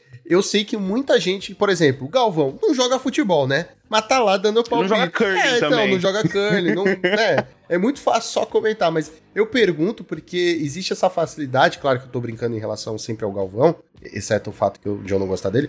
É, eu, tô, eu só tô brincando perguntando porque é muito mais fácil você ser um comentarista, um narrador de Pokémon, como você falou, e conseguir jogar, do que você ser um comentarista Com e um jogador de futebol, né? Ou conseguir jogar futebol. Então eu pergunto, você joga os jogos que você narra ou é só a narração mesmo tipo, às vezes você liga o videogame. Eu jogo os jogos que eu narro, tá? Uh, principalmente Pokémon Unite, como eu falei, faço lives aí quase. Eu jogo Pokémon Unite em live pelo menos umas 3 a 4 vezes por semana, então pode colocar aí umas pelo menos 15 horas de gameplay por semana. É, e diferente do futebol, por exemplo, que você pega, sei lá, um cara que jogou futebol há 30 anos atrás, Hoje o futebol ainda é uma bola, 11 jogadores de cada lado, entendeu? No MOBA, é, ou qualquer jogo online, ele mensalmente está mudando. Então também você tem requer é, essa reciclagem constante, né? O próprio Magic saiu uma coleção nova, é outro jogo. Né? Todo mês. É, o, o, T2 muda, é, exato, o T2 muda. Muda tanto o, que não existe mais. O Pauper vai mudar, é, tudo vai mudar. Então, realmente, e os outros esportes eletrônicos também seguem a mesma constância, né? Vai lançar um personagem novo, vai ter um patch notes que vai nerfar um, um cara e vai bufar o outro. É, e eu acho que jogar ajuda muito você a ter uma noção do que tá rolando no jogo, né? Porque uh, você passa a ter uma noção de estratégia, e aí muitas vezes quando você tá na narração, você consegue trazer essa informação, porque o cara que não tá dentro do jogo, o cara que não tá com o jogo em dia, mesmo que ele não joga, mas pelo menos ele estude, o bom ouvinte percebe. Ele olha e fala: esse cara aí não manja nada, entendeu? Ou, entendeu? E, e, o futebol é a mesma coisa, os esportes tradicionais, o cara vai lá, faz. É que eu não manjo nada de futebol. Então, provavelmente eu vou falar algumas neiras aqui. Bem-vindo ao time. Mas é isso. Você vê, por exemplo, o time armando um contra-ataque, por exemplo, e aí o cara, ele, o comentarista ou narrador, não entende que aquilo é uma armação de contra-ataque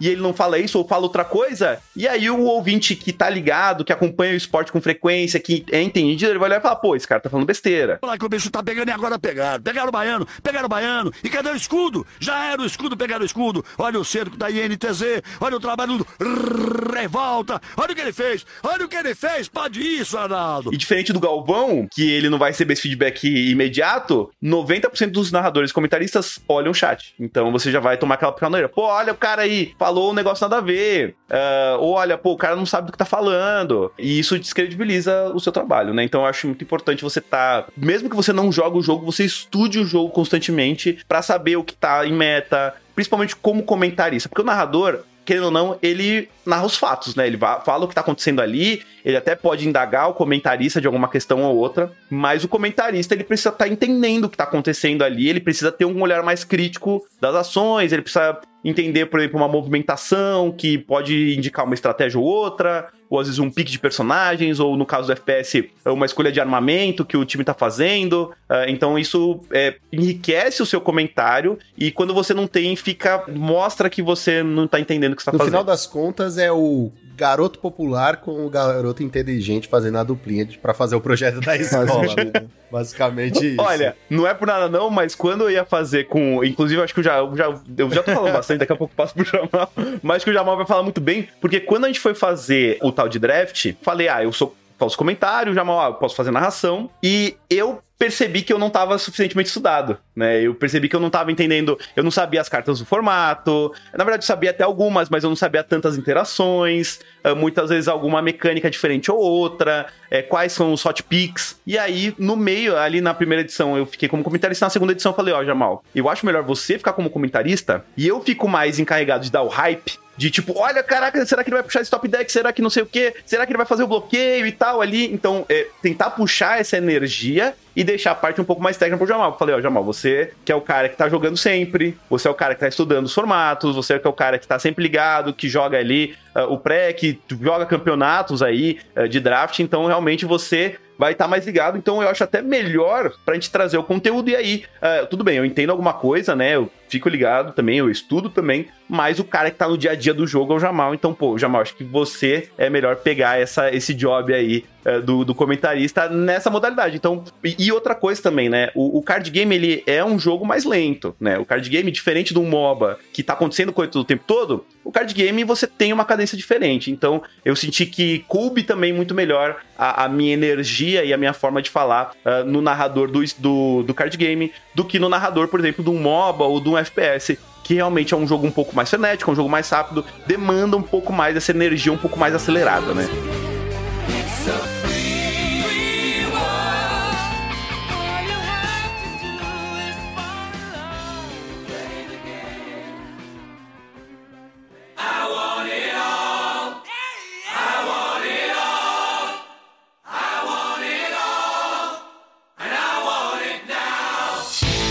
Jamal, agora eu queria ouvir de você, Diga, já que você veio aqui e foi humilhado, teve que contar seus dramas da vida, é. teve que ouvir muita, é, muito cala-boca Bruno, Pois sabe? é, pois é. E, e perceber que é silêncio Bruno, sabe? Essas coisas O cara bobas. guarda rancor, galera. Audiência. Não Lucas guarda rancor. Eu vou cortar essa parte. Mas hoje eu queria te. ena- hoje. Hoje eu queria te enaltecer e perguntar pra você, cara, como você, Jamal, meu querido Jamal, entrou nesse mundo, né? Eu, eu faço as mesmas perguntas que fiz ao Suíno aí. Como você entrou, como você descobriu que gostava, né? Assim, gostar de falar, você sempre soube. Amo. Mas a narração, como é que surgiu? Como é que foi a sua primeira experiência? Agora é sua vez de falar. pode falar um Lucão, é maluco, assim, tipo, eu até fiz a. Tá ótimo. enquanto- É, suíno, eu volto a perguntar. Palhaço! é, é bizarro porque, inclusive, vocês, inclu- inclusive, enquanto o Suíno falava, eu até fiz algumas anotações aqui de coisas que eu acho até importante pontuar, mas... Aí, o garoto inteligente. Mas, assim... O, o popular tá aqui, tá aqui, no blá blá blá. Ai, O inteligente. Mas é que a galera não tá vendo a imagem, mas eu tenho uns Não- 15 cadernos Tem aqui, nada, tudo tem nada, anotado gente. com ele mostrou três, na verdade. Na verdade, ele mostrou- falou 15, mas mostrou três.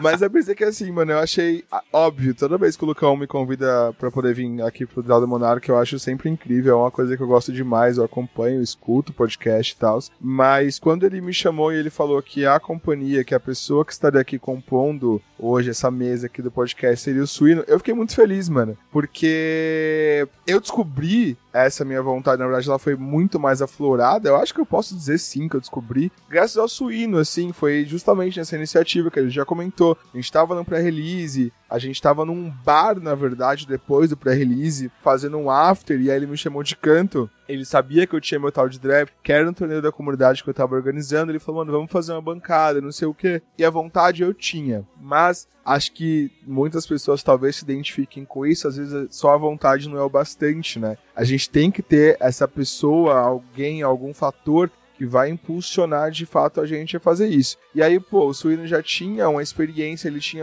eu acho que não só pela experiência, o Suíno, ele tinha muita vontade, assim. E ele foi muito incisivo em, mano, vamos fazer o bagulho. Você já tem o torneio, você já tem eu tenho, no caso, a parceria com o Matt que é uma plataforma que dá a premiação em gemas pra galera que joga os nossos torneios, que as gemas, pra quem não... Bem, galera que joga o Magic Arena deve saber, as gemas, elas são as moedas pagas do jogo, então você tem um torneio gratuito que dá premiação, que vale grana, querendo ou não, é um chamariz, então, tipo, ele, ele juntou e falou, mano, vamos fazer o bagulho acontecer. E aí a gente fez, tipo, e na- no primeiro dia, hoje em dia, a nossa bancada é composta por mim, Suino Dijo e Haunter X. A gente agregou a terceira pessoa na nossa bancada aí. Na primeira semana que a gente fez junto, quando acabou, eu, a gente até fez uma calzinha depois que acabou o torneio. E quando eu desliguei a cal com ele, eu respirei e falei: Meu Deus do céu, é isso que eu quero fazer, mano. E aí, um dos ganchos, inclusive, que eu anotei aqui enquanto o Suíno tava conversando, vocês estavam falando,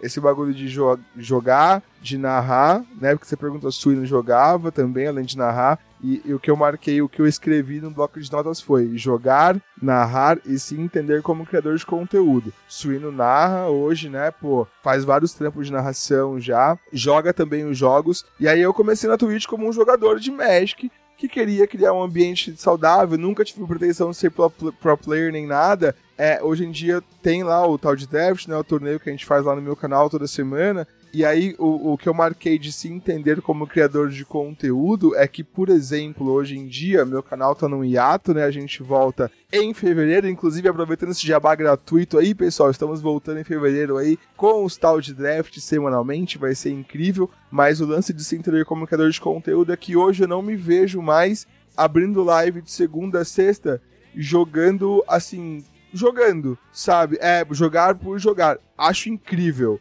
tá? Eu sou um consumidor, assim, fanático de Twitch. Eu não. Acho eu tô- incrível quem eu- joga. Até tenho amigos que jogam. Pois é. Foi isso que, na minha cabeça, automaticamente, até conheço. Não tenho preconceito. Quem joga, adoro. Quem não joga, tudo bem também. Não, eu joguei por muito tempo e hoje em dia eu não fico no computador sem ter uma live aberta. Eu sou um consumador, Não. um consumidor muito forte assim de, de Twitch. Eu, eu, eu gosto muito de ver a galera fazendo gameplay. Eu consumo muita gameplay. Eu gosto muito desse conteúdo. Por isso eu comecei porra, na Twitch, como criador de conteúdo de gameplay, velho, sabe? Eu gosto realmente muito. Mas hoje, graças ao Suíno, graças ao que o tal de draft se tornou, está se tornando e vai se tornar, eu entendi que, mano, narração, parte de, de comentários, né? O Suíno comentou que, pô, no começo eu tentei a narração ali, ele viu que, pô, a parte técnica era mais forte pro meu lado, então eu, eu fui o cara que comecei a fazer os comentários enquanto ele narrava, e eu acho muito da hora pontuar isso, que o Suíno já tem essa experiência, ele falou que narra há um ano aí, mas, porra, eu acho, eu sou suspeito a falar, eu acho ele um maluco muito foda e muito bom no que ele faz, e, e, mesmo depois de termos definido que talvez eu ficaria melhor como comentarista e ali como narrador, a gente tem muitos momentos no tal de draft em que ele me dá a abertura para poder tentar aflorar o meu lado narrador ali, de, de trazer esse hype, que é um bagulho que eu gosto muito. A minha frase de início aqui hoje no podcast, inclusive, é o momento de narração que eu mais sou apaixonado na vida. Eu já vi, é um, pra quem não sabe, é um torneio, é uma semifinal, se eu não me engano, de um GP, 2000 e pouco, lá perto, de, sei lá, 2000 e menos de 2010, eu acho. Não sei. Eu não quero falar merda, não vou, não vou tentar chutar muito. Mas é um, é uma semi, é um, mas é um torneio aí de Magic que, que a, a, inclusive a qualidade do vídeo é horrorosa porque é muito antigo, mas é um dos momentos mais épicos e marcantes para mim, o mais marcante de narração de Magic, em que eu assisti aquilo e eu me arrepiei e eu falei, meu Deus do céu, que caralho, tipo, é o maluco comprou uma carta e jogou na mesa, mas o narrador fez com que esse momento se tornasse algo muito épico e marcou uma geração de jogadores de Magic. Então por isso que eu abri hoje o podcast com essa frase, porque me marca muito. E eu não sabia, eu já amava isso, mas eu não sabia que eu tinha capacidade de fazer algo parecido com isso. Então é muito legal estar hoje com esse torneio que a gente tem, tem feito aí, que a gente fez já três edições, fizemos na verdade duas edições, vamos começar a terceira no mês que vem aí. É muito da hora ter alguém como o Sino do lado que ele, ele sabe que ele tem um conhecimento, né, para narração. Ele começou ali como comentarista, a gente fez essa inversão de papéis e mesmo assim eu ainda tenho esse espaço que, que, ele, que ele tem esse esse tato, porque eu falei para ele, é uma preocupação que eu tive até o final da primeira temporada de Star Draft, eu ainda tinha receio de errar alguma coisa, de fazer alguma coisa errada. E na segunda temporada com o Halter entrando na bancada, foi muito mais fluido também. Então, ele consegue me dar essas aberturas e me puxar para eu poder falar e me expressar um pouco mais ali como um, um pouco de narrador, e eu acho isso muito foda. E foi o que eu falei, mano, isso é muito da hora, tá ligado? É, é, muito da hora você ser narrador, você ser comentarista, você estar numa bancada proporcionando sentimentos afloradíssimos nos outros com um jogo tão simples como é um card game, velho. Porra, no futebol, se um jogador dá um carrinho no outro jogador, todo mundo grita, não sei o que, pênalti, todo mundo grita, gol, todo mundo grita. Tem vários momentos de, de, euforia, assim, nesses esportes físicos mesmo. E no card game, mano, é o ato de comprar uma carta, que é um bagulho tão simplório, assim, que o narrador consegue trazer um tom de excitação e de, de felicidade, de hype que muda completamente o, o, o seu estado ali físico e emocional ao assistir aquilo. Então, assim, eu descobri muito isso. Já disse pro Suíno, já disse aqui no começo da minha fala, eu volto a dizer, graças a ele que isso foi aflorado. Eu, eu acompanho várias pessoas de vários cenários, assim. Eu, eu não, não jogo só México, eu jogo Legends of Runeterra também. Eu acompanho as narrações do Suíno, eu acompanho as narrações de, de outros criadores de conteúdo de jogos que eu não jogo. Eu acompanho muito Valorant, tenho acompanhado muito Valorant também nessa parte de narração mesmo sem manjar muito do jogo, justamente para poder ir pegando macetes, velho, para poder ir pegando coisas e, e ir aprendendo. A, a, vida é um aprendizado, né, velho? A gente, eu vi uma coisa que eu queria comentar também lá atrás, eu nem cheguei a anotar isso, mas eu marquei aqui, vocês falando do Galvão tal, que ele não se atualizou e não sei o quê. E eu acho que a narração hoje em dia ela tem um pouco disso, né? A gente cria bordões nossos em que a gente vai repetir para a vida inteira, porque isso acaba virando um pouco de marca registrada nossa, mas a diferença talvez nossa para um narrador um pouco mais é, como eu posso dizer, conservador, talvez. Não tô criticando ninguém, tá? Tô só é, usando um, um, cenário um pouco mais geral. É, é que eu vejo que os narradores, eles e narradoras, né, óbvio, trazem às vezes memes e referências de coisas que estão acontecendo no dia a dia, tornam aquele comentário, aquela narração mais engraçada, mais empolgante. E isso eu acho que é a magia da narração. Então, assim, estou começando, sou completamente entusiasta da parada sabe? E, e, velho, eu respeito e admiro muito, a galera acompanha muito, porque não é uma parada fácil, tá ligado? É, é como o Suíno mesmo falou, tipo, ele tem a senhora Suína, que desce o suporte vocal para ele, tem toda a questão de estudos que a gente faz também. Então, assim, é, é muito louco, velho. Você, de verdade, você tornar o ato de comprar uma carta algo excitante, você narrar uma jogada de granada, no caso do Suíno que narra CS também, uma parada excitante, um negócio que, tipo, deixa a pessoa arrepiada, isso é mágico, mano. Você transmitir sentimentos pra uma pessoa, na minha concepção, é um bagulho mágico. E aí eu descobri que narração é um dos bagulhos que eu mais respeito na criação de conteúdo. Não quando eu respeito as outras coisas, respeito tudo, obviamente, mas que eu me identifiquei e que eu acho incrível, mano. Eu acho realmente incrível quem consegue transmitir sentimentos na fala assim, porque não é fácil, velho. Mas é irado e é recompensador de verdade. Isso, compra essa carta, compra, sua safada, compra essa carta. Desculpa, eu não, eu não consigo. Ele, você falou tão bonito que eu fiquei sem jeito, então eu tive que quebrar o gelo. É justo, eu tava muito. Eu ensaiei esses Você tava, discursos. você tava eu tava muito compenetrado, filho. Ah, tá, tá, tá, É? tá anotado aí. Não, Ele tá Não, não, o Jamal aí tava pra, pra compenetrado, lendo. filho. Tava ali, ó. Eu juro Tava, que eu não tô. nossa, tava É hipnotizando pra a vocês- é pra vocês rapaz. entenderem o quão apaixonado pela parada eu fiquei, mano. Pois Graças é. a você, Suíno, me beija na boca. Muito obrigado. Eu, eu concordo muito com o Jamal, cara. Eu acho que, que é muito isso que ele falou, sabe? É, eu acho que no card game é, é mais especial ainda, sabe? Porque é muito, por exemplo, sabe num jogo de CS, cara, é ação, a ação está acontecendo, o cara vai, ele abre, joga granada, dá tiro, explode. O, o próprio, a própria engine gráfica ali do jogo, ela vai te entregar essa ação. Agora, quando você tá num card game, cara, foi o que, literalmente o que o Jamal falou. É um cara puxando uma. Como você vai dar emoção pra um cara puxar uma carta, virar umas cartinhas que tá em cima da mesa e jogar ela, entendeu? Então, tudo isso, a- a- essa construção é uma coisa. Eu acho realmente muito mágica. E também puxando uma questão que você falou, que o, que o Lucão puxou do Galvão,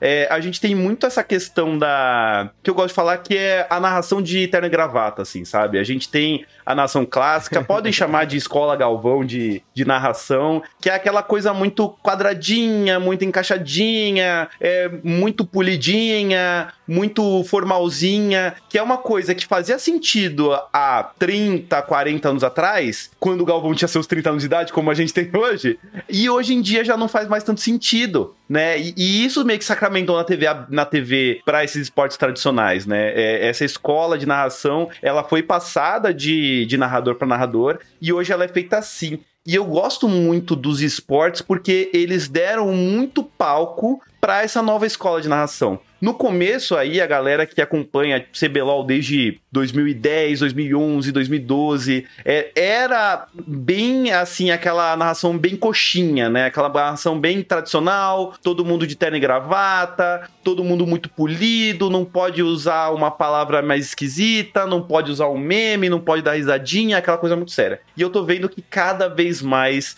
isso tá meio que eles estão tirando aí um pouco essa carga. Então tem a piadinha, tem como o, o próprio Jamal falou, né? As piadas. O, que- o que eu mais ah, acho engraçado, às vezes ele tá jogando CS, aí o cara ele é ele é morto ali, né? O cara, pô, fulano foi de arrasta pra cima. Fulano foi de Fulano foi de Drake Carvalho, Josh. É, entendeu? É, é, é isso aí eu, eu ainda tô pra ouvir, mas Deu eu, vou encaixar Olavo, ainda na assim. É quase. amanhã a gente isso, tem. é, assim, é quase que um. O, o, o narrador tem. O narrador tem essa coisa de, de às vezes, quase fazer um, um stand-up comedy, assim, né, mano? Tem um momento, tem um, um sazonal, Sim. um sazonal de Runeterra, foi um mundial, tinha a campeã nova, que foi a Vayne, né, que ela gerava uma carta chamada Rolamento, e aí eu lembro que a Cacarota estava narrando essa parada, e ela chamou a carta de Rolada, e isso foi um bagulho que, meu Deus do céu, gerou assim, foi, foi muito engraçado. E São Acabou. coisas que marcam toda uma comunidade, todo um movimento. E, e, assim, é sobre isso. É sobre você gerar momentos é, é, que vão marcar a galera, velho. É muito, isso é muito foda, velho. É, no, no Unite é engraçado porque a galera que gosta de Pokémon tem um Pokémon chamado Cinderace, que é um dos iniciais aí da oitava geração. E, e tem um dos narradores que você falou um pouco a questão dos bordões, né? Ah, ele chama o Cinderace de Pelé de Fogo. Então, ele chega e fala: É o Pelé de Fogo! Então, isso tor- se tornou uma coisa muito desse, ele tornou uma piada muito grande ali da, da comunidade, né? E vários outros, vários outros Pokémons, é. Não que ele não saiba o nome dos pokémons, todo mundo sabe o nome dos pokémons. Eu não sei. Mas às vezes você introduzir, eu digo a galera que, Mas eu, que tá ali cara, na, na- eu trabalho numa loja de, de card game, só pra cara, quebrar minha e eu não sei, eu não sei o nome de Pokémon. Eu sei, eu sei. Exato. Vergonha pra você, Só tem um dia vergonha pra lembrar, vaca. mano. Cara, desculpa. cara. Caraca, ok. Desculpa fazer esse, esse, esse parênteses aqui. Mas vocês viram que bateu mil pokémons? Não foi uma coisa assim? Sim, Ou- foi mais de mil. Já tava no Zone 900 e pouco, e aí na última, na último jogo aí, E na aí última eles fizeram um geração... vídeo com todos os pokémons, uma porra assim, não foi? Aí eu não vi. Aí eu não vi. Não vi. Mas... Boa, e disse o cara do Pokémon. Ah, ué, mas eu não sou... Ok. Eu não sou... um- Não, não, não, não, porque a gente conhece todos os mil pokémons e os caras. Não é que o cara não conheça, não. Não é em defesa do suíno, mas não tem mil Pokémon. É, não tem, não tem. Vai, vai, vai, vai bater os 50 em breve, mas aí. Olha lá, 50. Mas, errei, errei. mas, Jamal, que, o, mas não tem o quente? Quente? Quem te perguntou, caralho? Caraca, eu vi chegando. Eu, Caralho, eu caí nessa aí. E o Jamal ali, ó. Tá, Audiência, essa bola veio quicando no Tomou na- simplesmente Essa bola veio. Essa bola veio só o Nossa Jamal. como senhora. Falou quicando. Rapaz. Mas é, voltando ali que a gente tava falando, né, dos memes da comunidade e dessa narração um pouco mais fluida, é isso, né? É Essa narração mais. Tem a piadinha, tem realmente várias coisas que a gente acaba colocando que acaba tornando mais interessante, acaba tornando mais engraçado, acaba tornando mais in- interativo. A galera se sente representada por aquela narração, sabe? Como eu falei, quando você chega e fala, pô, fulano foi de arrasto pra cima, sabe? A galera dá aquela risada, fala, pô, se- é, lembra muito aquilo que acontece na própria ranqueada do cara, no próprio jogo do cara. Então ele, ele se fa- vê fazendo parte daquele processo criativo e, e para ele, pra, oh, eita, rapaz, para ele aquilo é mais interessante de ouvir, de apreciar, de entender, de interagir. Então realmente eu tô vendo que os esportes estão trazendo isso e aos poucos, né, eu acho que a galera dos esportes tradicionais tá testando um pouco mais disso porque até mesmo tem pessoas que agora estão começando os esportes virtuais, né, dos esportes, porque tem mais espaço mesmo, né, a, a porta de entrada é mais tranquila e que estão migrando para os esportes tradicionais e estão levando isso com elas, né? Então, é, isso é muito legal porque agora tá sendo a via contrária, né? Antes a gente tinha a, a nave mãe ali, que era os esportes tradicionais, que era a Rede Globo, que era Bandeirantes, né? Tudo aquilo. é, e agora o rádio, né? Que foi, né? Ali o começo de tudo da narração, foi aí, chegou nos esportes e agora o esporte está voltando e tá reciclando ali ah, esses profissionais que estão fazendo esportes, estão fazendo esportes tradicionais, estão trazendo um pouco esse frescor ali pra narração. Eu queria falar agora sobre as dificuldades da narração. Acho que não só da narração, mas as dificuldades da fala. Acho que aproveitando aí o gancho que a esposa do suíno, né, é fonoaudióloga. Olha, já falando as palavras todas erradas. Fonoaudióloga, né? Eu acho que aproveitar esse gancho pra gente falar um pouquinho das dificuldades, que assim, é muito fácil você falar assim: "Ah, eu consigo também ficar narrando seis horas Não direto, consegue. é só falar". é, não consegue. Você vai falhar miseravelmente, seu miserável. Porque precisa de toda uma preparação. Eu já tô aqui pulando as coisas. Mas é, queria comentar com vocês se vocês têm algum tipo de preparação. O suíno, suíno é- ele tem uma preparadora, né? Que é diferente. Tem alguém que vai bater ali no quarto e falar assim: amor. Já tomou seu chá de minhapta? Hein? Antes de começar a sua live. Não, mas é, brincadeira da parte, é muito engraçado porque, principalmente no começo, a, nós narradores, né? no- vou, vou falar como é que foi no Pokémon Unite, né? A gente teve que educar os organizadores de evento ah, sobre as limitações da voz, né? Porque muitas vezes a gente acabava fazendo um evento aí de 6 horas, de 5 horas direto, porque não tinha gente pra fazer. E aí, tudo bem, a gente tava aqui à disposição, é, é ok, né? A gente tem que abrir mão das coisas um pouco, né, no começo. É, mas aos poucos a gente teve que educando a galera e falando: olha, gente, não é ok você fazer seis horas de narração sem parar. Ah, mas você faz seis horas de live. Uma coisa é você fazer seis horas de live, onde você bate um papo com a galera, dá aquela respirada, toma uma água, vai no banheiro, volta. É, uma live de seis horas é uma, uma, uma fadiga. Agora, você narrar duas, três, quatro horas é extremamente extenuante, porque na narração não pode ter buraco, não pode ter vácuo, não pode ter nada. Então você tá falando, falando, falando. O, o momento que você tem pra respirar é o momento que você passa pro seu comentarista, é o momento que você passa pro narrador. Então, ainda mais, por exemplo, no caso do Pokémon, que é um jogo muito dinâmico. O Pokémon Unite é um jogo que dura 10 minutos. Tem um timer de 10 minutos ali na tela. Quando acabou o timer, o jogo acabou. Então, por ser um jogo muito curto, ele é um jogo muito dinâmico, não tem espaço de respiro, não tem muito. Inclusive, como comentarista, eu tenho, eu tive que aprender a encapsular ali minhas ideias em 20 segundos, porque se eu demorar 30, já foi um, um vigésimo do jogo. Só deu falando ali, desenvolvendo um raciocínio um pouco mais, é, um pouco mais detalhado. Então, realmente, é, é aquilo. Você tem 20 segundos, aí já devolve pro narrador, o narrador volta e é de novo, né? É uma é muita fala, é e também tem a questão da variação de tom. Uma coisa é falar com vocês aqui o mesmo tom o tempo todo. Eu tô poupando minha voz. Agora eu tô falando, de repente, eu levanto minha voz, aí baixa a voz. Eu levanto a voz, aí baixa a voz. Isso tem toda uma fadiga. Então, realmente, você perguntou aí da preparação, uh, tem todo um aquecimento vocal, tem os exercícios que eu faço diariamente. Então, é que, na... gente, a garganta é músculo. Como o cara que vai na academia toda semana é, e para ele ficar em forma, o trabalhador aqui, a pessoa que trabalha com a voz, o narrador ou o dublador, o Lucão, vai saber falar muito mais que eu, porque ele trabalha há muito tempo já na área da dublagem. É, é um músculo que você vai treinar que você vai exercitar e que você vai alongar antes de você usar ele e você depois do, do exercício você vai desalongar ele. Você precisa de uma questão, você precisa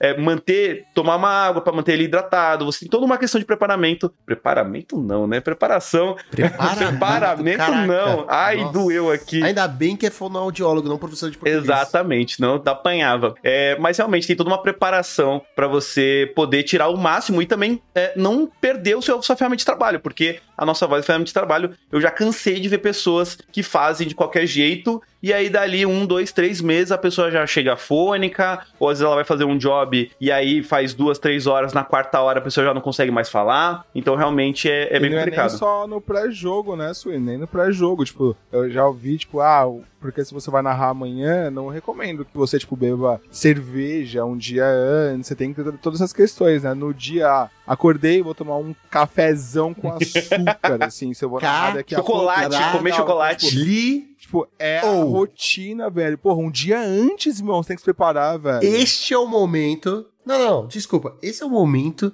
Eu não tenho palavras pra dizer. O Jamal falando assim: não, no dia seguinte, se for narrar, cara, não beba, não beba Um dia cerveja. antes, um dia um antes. dia antes. E aí, é, corta pra uma hora atrás, ele falando assim: puta, eu vou sair, saindo daqui, eu vou encher a cara. Mas eu não vou narrar whisky." amanhã, meu Você, parceiro. mas você Eu não tá falando aqui, amanhã. você falou assim, não, aqui ó, tô com o meu whiskinho aqui gelado, trincando. Filho, Eu nem peguei meu uísque, caralho. ah, sei. Mas eu não vou narrar amanhã. Mas eu acho que assim, eu- eu- ó, isso inclusive é um ponto que você tem que me dar, Lucão, porque assim, Não. você me Tem conhece. que- eh, calma, sabe que, que é o Lucão tem que sou- dar pro Jamal? É o quê? É, eu não sei, Por favor, não sei que ponto por é esse favor, que ele quer. Por favor. Lucão me conhece um pouco mais do que um pouco mais de tempo do que o Suíno. Sabe que eu sou um cervejeiro nato, amo tomar uma cervejinha. Então, assim, mano, caralho, é uma rotina. Às vezes a gente tem uma rotina. A gente sabe, por exemplo, o Suíno sabe, o nosso tal de draft aconteceu a- intercaladamente entre sábados e domingos. A gente tá com um plano de ficar mais um domingo a partir da próxima season. E assim, velho, eu trabalho de segunda a sexta, sabe? Alguns sábados. Sábado é um dia que naturalmente você quer tomar uma cervejinha. E aí, assim, existe um hábito, porra, eu tenho, sabe, eu tenho, eu tenho essa, essa, essa rotina de, pô, tomar uma cerveja com os amigos tal. E aí você mudar essa rotina em prol de uma qualidade de narração, caralho. Se isso não é uma, uma dedicação,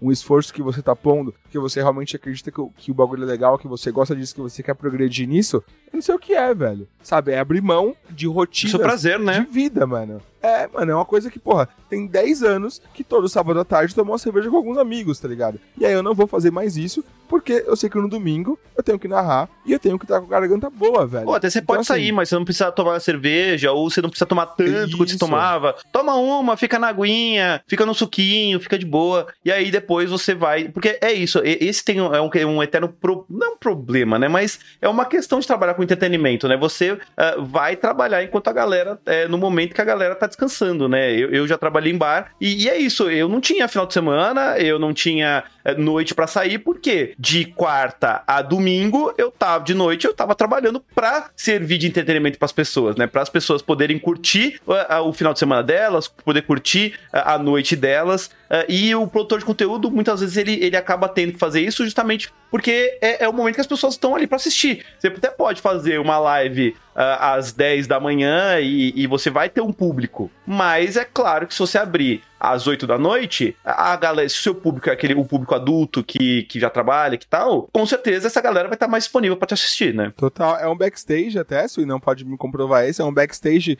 que eu vim descobrir depois que eu entrei pra criação de conteúdo. Você começa a seguir criadores de conteúdo, você faz amizade, começa a entrar no Close Friends, você vai ver que os criadores de conteúdo estão bebendo, tipo, terça-feira à noite, velho. Ou terça-feira à tarde, né? Tipo, É, exato. que é o dia que dá, mano. E isso é muito louco, velho. O, o Lucão, ele sabe disso, porque eu. O momento que eu consegui tirar pra jogar Pauper foi é, às terça-feira de tarde. Eu falei, Lucão, é, é o dia que eu consigo jogar, cara. Porque de noite, eu tô- de noite eu tenho live, de noite eu tenho narração, de noite eu tenho que fazer minhas lives, de noite eu tenho que gravar conteúdo, de noite eu tenho que fazer outras coisas. Eu não posso me dar, infelizmente, eu não posso me dar o luxo de jogar. E 90% das outras pessoas que jogam o Magic, por exemplo, é o contrário. As pessoas trabalham o dia inteiro e de noite é o dia que ela- é, é o horário que elas têm pra jogar. Então, realmente, eu até falei, pô, Lucão, ainda bem que tem o Pauper de tarde pra eu poder jogar lá, né? Inclusive, da última vez que eu Enquanto fui, só eu tinha trabalhava. eu. Exato. Enquanto eu trabalhava. Mas de É noite isso. eu tava trampando e você tava aí, entendeu? Trampando, trampando mais ainda, Tipo, aí o filho. errado é você. Cadê?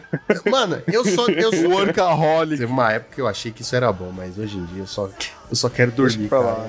Deixa pra lá. descansar.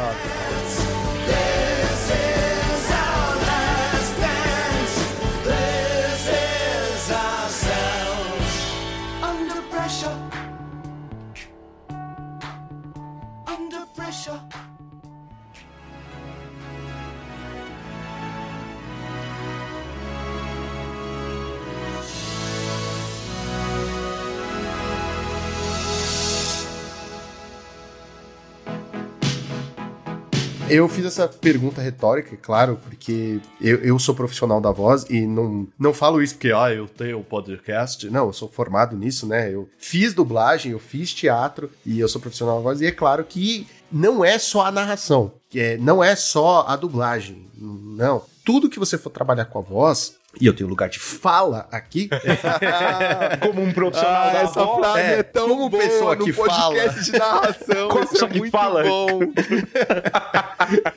Mas como uma pessoa falante, eu tenho lugar de fala aqui. Claro que essa é a parte até mais importante do trabalho, né? Pra você se preparar. É, Eu vou citar um caso aqui que eu tava gripado, não agora, né? Porque eu tô sempre gripado, mas não é dessa vez. Uma vez anterior eu estava gripado e a minha voz desapareceu, simplesmente. Então, para um profissional da voz que tem que gravar, que tem que fazer as coisas falando, é terrível. Qualquer coisa que a gente sente na garganta, a gente já sabe que tem que se cuidar, tomar remédio. Eu sei que tem muito vídeo no YouTube que ensina muita coisa. E muitos deles são muito bons. Mas se você trabalha com a voz, se você é, quer melhorar, não procura vídeo, tá? Não procura vídeo. Vai procurar um especialista. É, simples. Se você. A galera que, por exemplo, a galera que produz conteúdo, a galera que trabalha com computador. Quando você vai fazer, você vai lá, compra o computador, compra aquela placa de vídeo, compra tudo. E você muitas vezes vai lá e manda a galera da lojinha ir montar pra você. Por que, que a- o seu computador é tão ferramenta quanto a tua voz? E por que, que o computador a galera investe, manda no técnico a cada seis meses pra ver se tá tudo redondinho, vai lá, rebuta, faz tudo. E a voz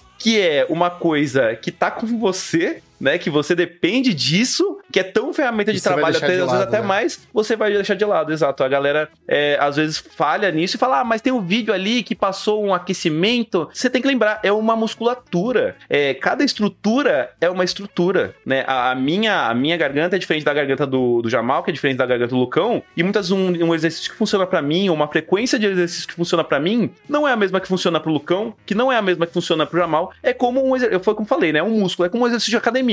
O treino que eu faço não pode ser o mesmo que o Lucão faz. A gente vai ter resultados diferentes com o mesmo treino, né? Porque são fisiologias diferentes, são históricos diferentes, são preparos diferentes, e tudo isso vai acabar acarretando na qualidade aí do seu treino. E eu entendo até o desespero que o Lucão falou que teve ali quando ficou sem voz, na semana que ele ficou gripado, zoado e tal, porque são mais de 100 episódios do Draw do Monarca e audiência, a intro de quatro manas Monarca, ele grava todas as vezes ao vivo aqui durante a gravação do podcast. Não existe eu, eu não sei se isso já foi dito em algum dos mais de 100 episódios, mas não, essa frase não tá pré-gravada, ele não pega um arquivo solto e joga no começo do podcast. Ele fala todos os episódios, ele abre com essa frase. Então pensa o desespero de alguém tem que soltar um episódio toda semana que não consegue falar o bordão que vai dar início ao episódio. Então, assim, o lance de trampar com a voz é delicado, é complicado, porque é, é, é, é uma junção do que o Lucas falou e que o Cino acabou de falar.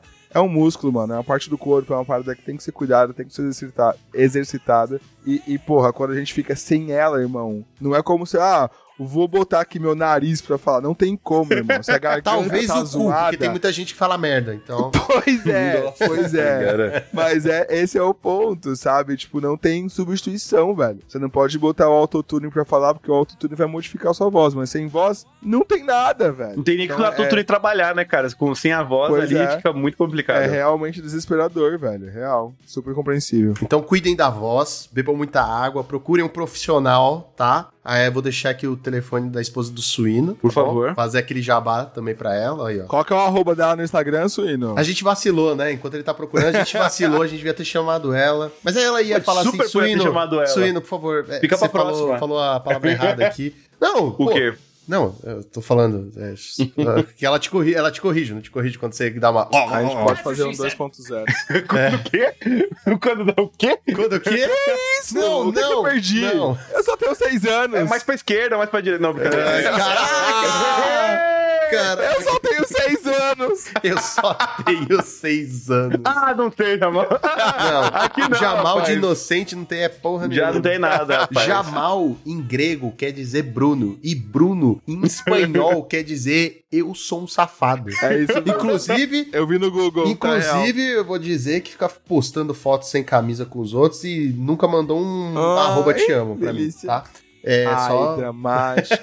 o episódio de Casas de Família, pessoal, sai daqui duas semanas. Caraca, não, Monarca daqui duas semanas é. Spotify. Daqui duas semanas é outra Aí, coisa. ó, olha é. a pipeline ali de, de, sa... de saída Pois é. dos, dos podcasts. É, bom, galera, lembrando, né, é, eu faço lives na Twitch aí diariamente, arroba suinodidio, então arroba suinodidio em tudo quanto é canto. Ali, espero que o Lucão depois Link coloque bonitinho. Link na descrição. Não, mas realmente, é, eu faço as lives, eu faço as narrações é, de Pokémon, muitas vezes no meu canal, também vou fazer no canal da Beyond the Summit, da BTS, onde eu também faço minhas narrações de Counter-Strike, então se vocês quiserem dar uma olhadinha, sempre fico postando as coisas no meu Twitter, então me sigam no meu Twitter, Instagram, lá eu acabo divulgando todos os meus trabalhos. É, também, gente, se vocês estão pensando em entrar pra narração ou não sabem por onde começar, é, pode me chamar, manda um direct, pergunta aí que a gente, eu sou super aberto, é, eu acho muito Desculpa, da hora, tem muita gente entrando. Não, desculpa, não, não, essa última frase, desculpa que corta seu jabá. Eu sou muito aberto. É, foi muito. Beleza. Eu, eu esperava isso do Jamal. Do... Ah.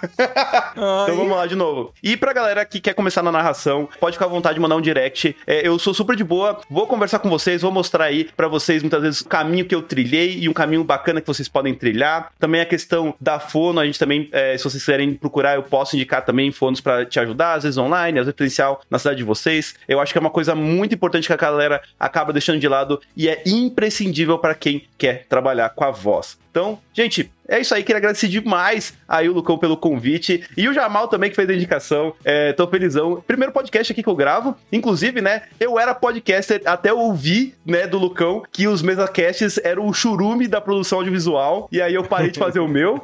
Mas agora eu tô aqui num podcast, vamos dizer, digno, de acordo né, com os parâmetros do Lucão. Então tô muito feliz de poder estar fazendo parte Vai, desse programa. vai, Jamal. Fala que eu que guardo o rancor. Vai, fala. Ca- O cara. Só tem o cara só aceitou, só aceitou participar pra trazer isso. Não, porque o Lucão falou Eu churume. Assim, errado eu não tô, mas tudo bem. Oh, meu Deus! Eu posso fazer meu jabá agora? Eu queria agradecer, porque é o terceiro episódio que eu participo e é a primeira vez que o Lucão me dá abertura fazer meu jabá aqui, galera. Então, assim. Pra Caraca! quem não me conhece, pra quem não me conhece, arroba tal de Jamal também em todas as redes sociais. Twitter, eu sou um excelente twitteiro, viu? Garanto pra vocês. E vou dizer mais, galera. Estou no hiato aí, meu canal, pra quem sabe, tá no. Pra quem acompanha, tá no hiato aí. Desde dezembro a gente tá meio paradinho. É justamente porque estamos reformulando tudo, tá? Meu canal vai voltar de volta ativo na Twitch em fevereiro, com uma identidade visual completamente diferente. O tal de draft tá voltando com força junto com a nova edição de Magic. Aí vocês vão poder então prestigiar eu, Suíno Gijo e Haunter X, que é o nosso analista da bancada aí, é, no mês que vem trazendo torneios de nível competitivo com uma estrutura bem parecida com o que a Wizards of the Coast usa nos torneios deles. Então, assim, uma parada bem bacana pra vocês. Então tem um, toda um relançamento aí do canal no mês que vem. Então não deixem de seguir arroba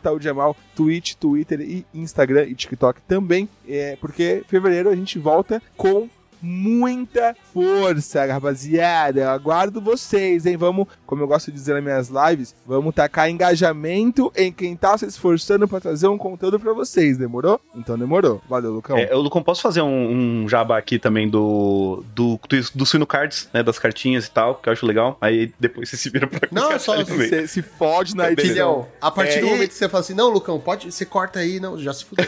já se fudeu aí. Bom, beleza, já, já rodei aqui, mas vamos lá. Lembrando também que eu tenho o TikTok e o YouTube Suino Cards, onde eu faço bastante conteúdo de unboxing, conteúdo de unboxing de Pokémon TCG, conteúdo de unboxing de. Nossa, muito conteúdo de unboxing, gente. Ai, meu Deus, tô... agora buguei. Fiquei, fiz um programa muito bacana e agora fiquei zoado. Desmontou, desmontou Nossa o Lego. senhora, gente, qual que é o. Desmontou o Lego do suíno. Desmontou meu Lego. Caraca, aqui, é ó, muito cadê meu. Lego aqui, ó? Cadê? Vai, Desmontou vai ter Lego. disso aqui Desmontou também? meu Vai Lego aqui. disso aqui também? Vai, vamos bater Não. palma. 3, 2, 1, vai. E Suíno. galera, gostaria de falar também que eu tenho o YouTube e o TikTok do Suíno Cards, onde eu faço unboxing de Pokémon CG e de Magic também. Então dá uma passadinha lá, dá uma forcinha, tem shorts lá, aqueles videozinhos curtos pra vocês verem, que eu tenho certeza que vocês vão gostar e é muito bacana. Mas e vocês já pensaram em serem narradores como essas duas vozes de veludo? Já pensaram aí em trabalhar com isso? Ou qual é o seu narrador, o seu comentarista, o seu profissional da voz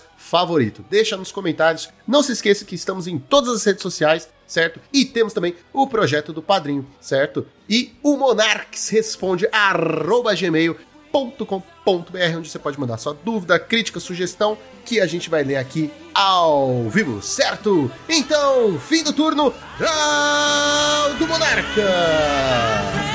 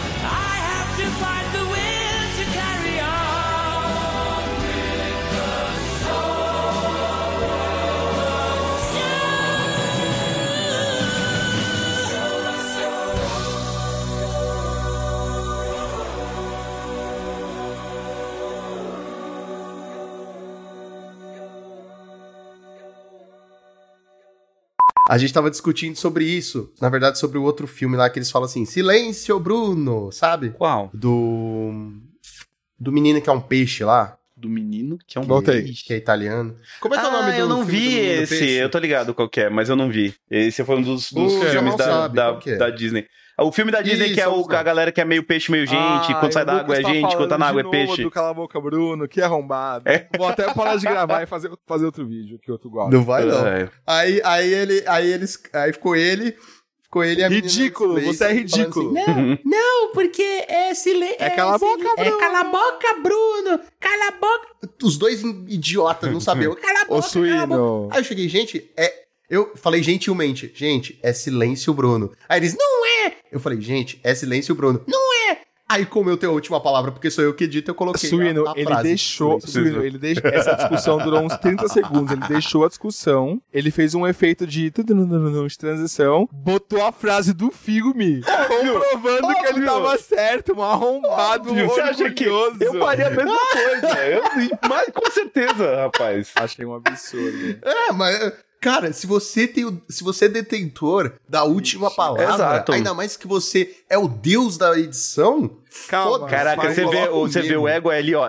Você é o deus da edição. Calma aí. Não, é, não, não quis dizer Eu sei, eu deus da sei, edição eu como. sei, eu tô brincando. eu quis dizer o senhor Tá, que edita, eu sei, eu tô falando que da põe as palavras Faz uma pose pra eu tirar um print aqui antes, rapidão, vamos nessa. Vai se fuder. Eu Jamal, tenho que divulgar minha Jamal. volta mês que vem. Eu Jamal. preciso desse jabá, Jamal. viado. você pode tudo. Ai. Konnichiwa! Senpai! Ai, Lucão do caminhão. Luke, nossa! Cara, eu tô traumatizado com essa merda. Eu estou Eu também. traumatizado. Esse eu Eu não- também. eu não eu sabe. também. Vamos. Então bora, bora. Bom, bora lá.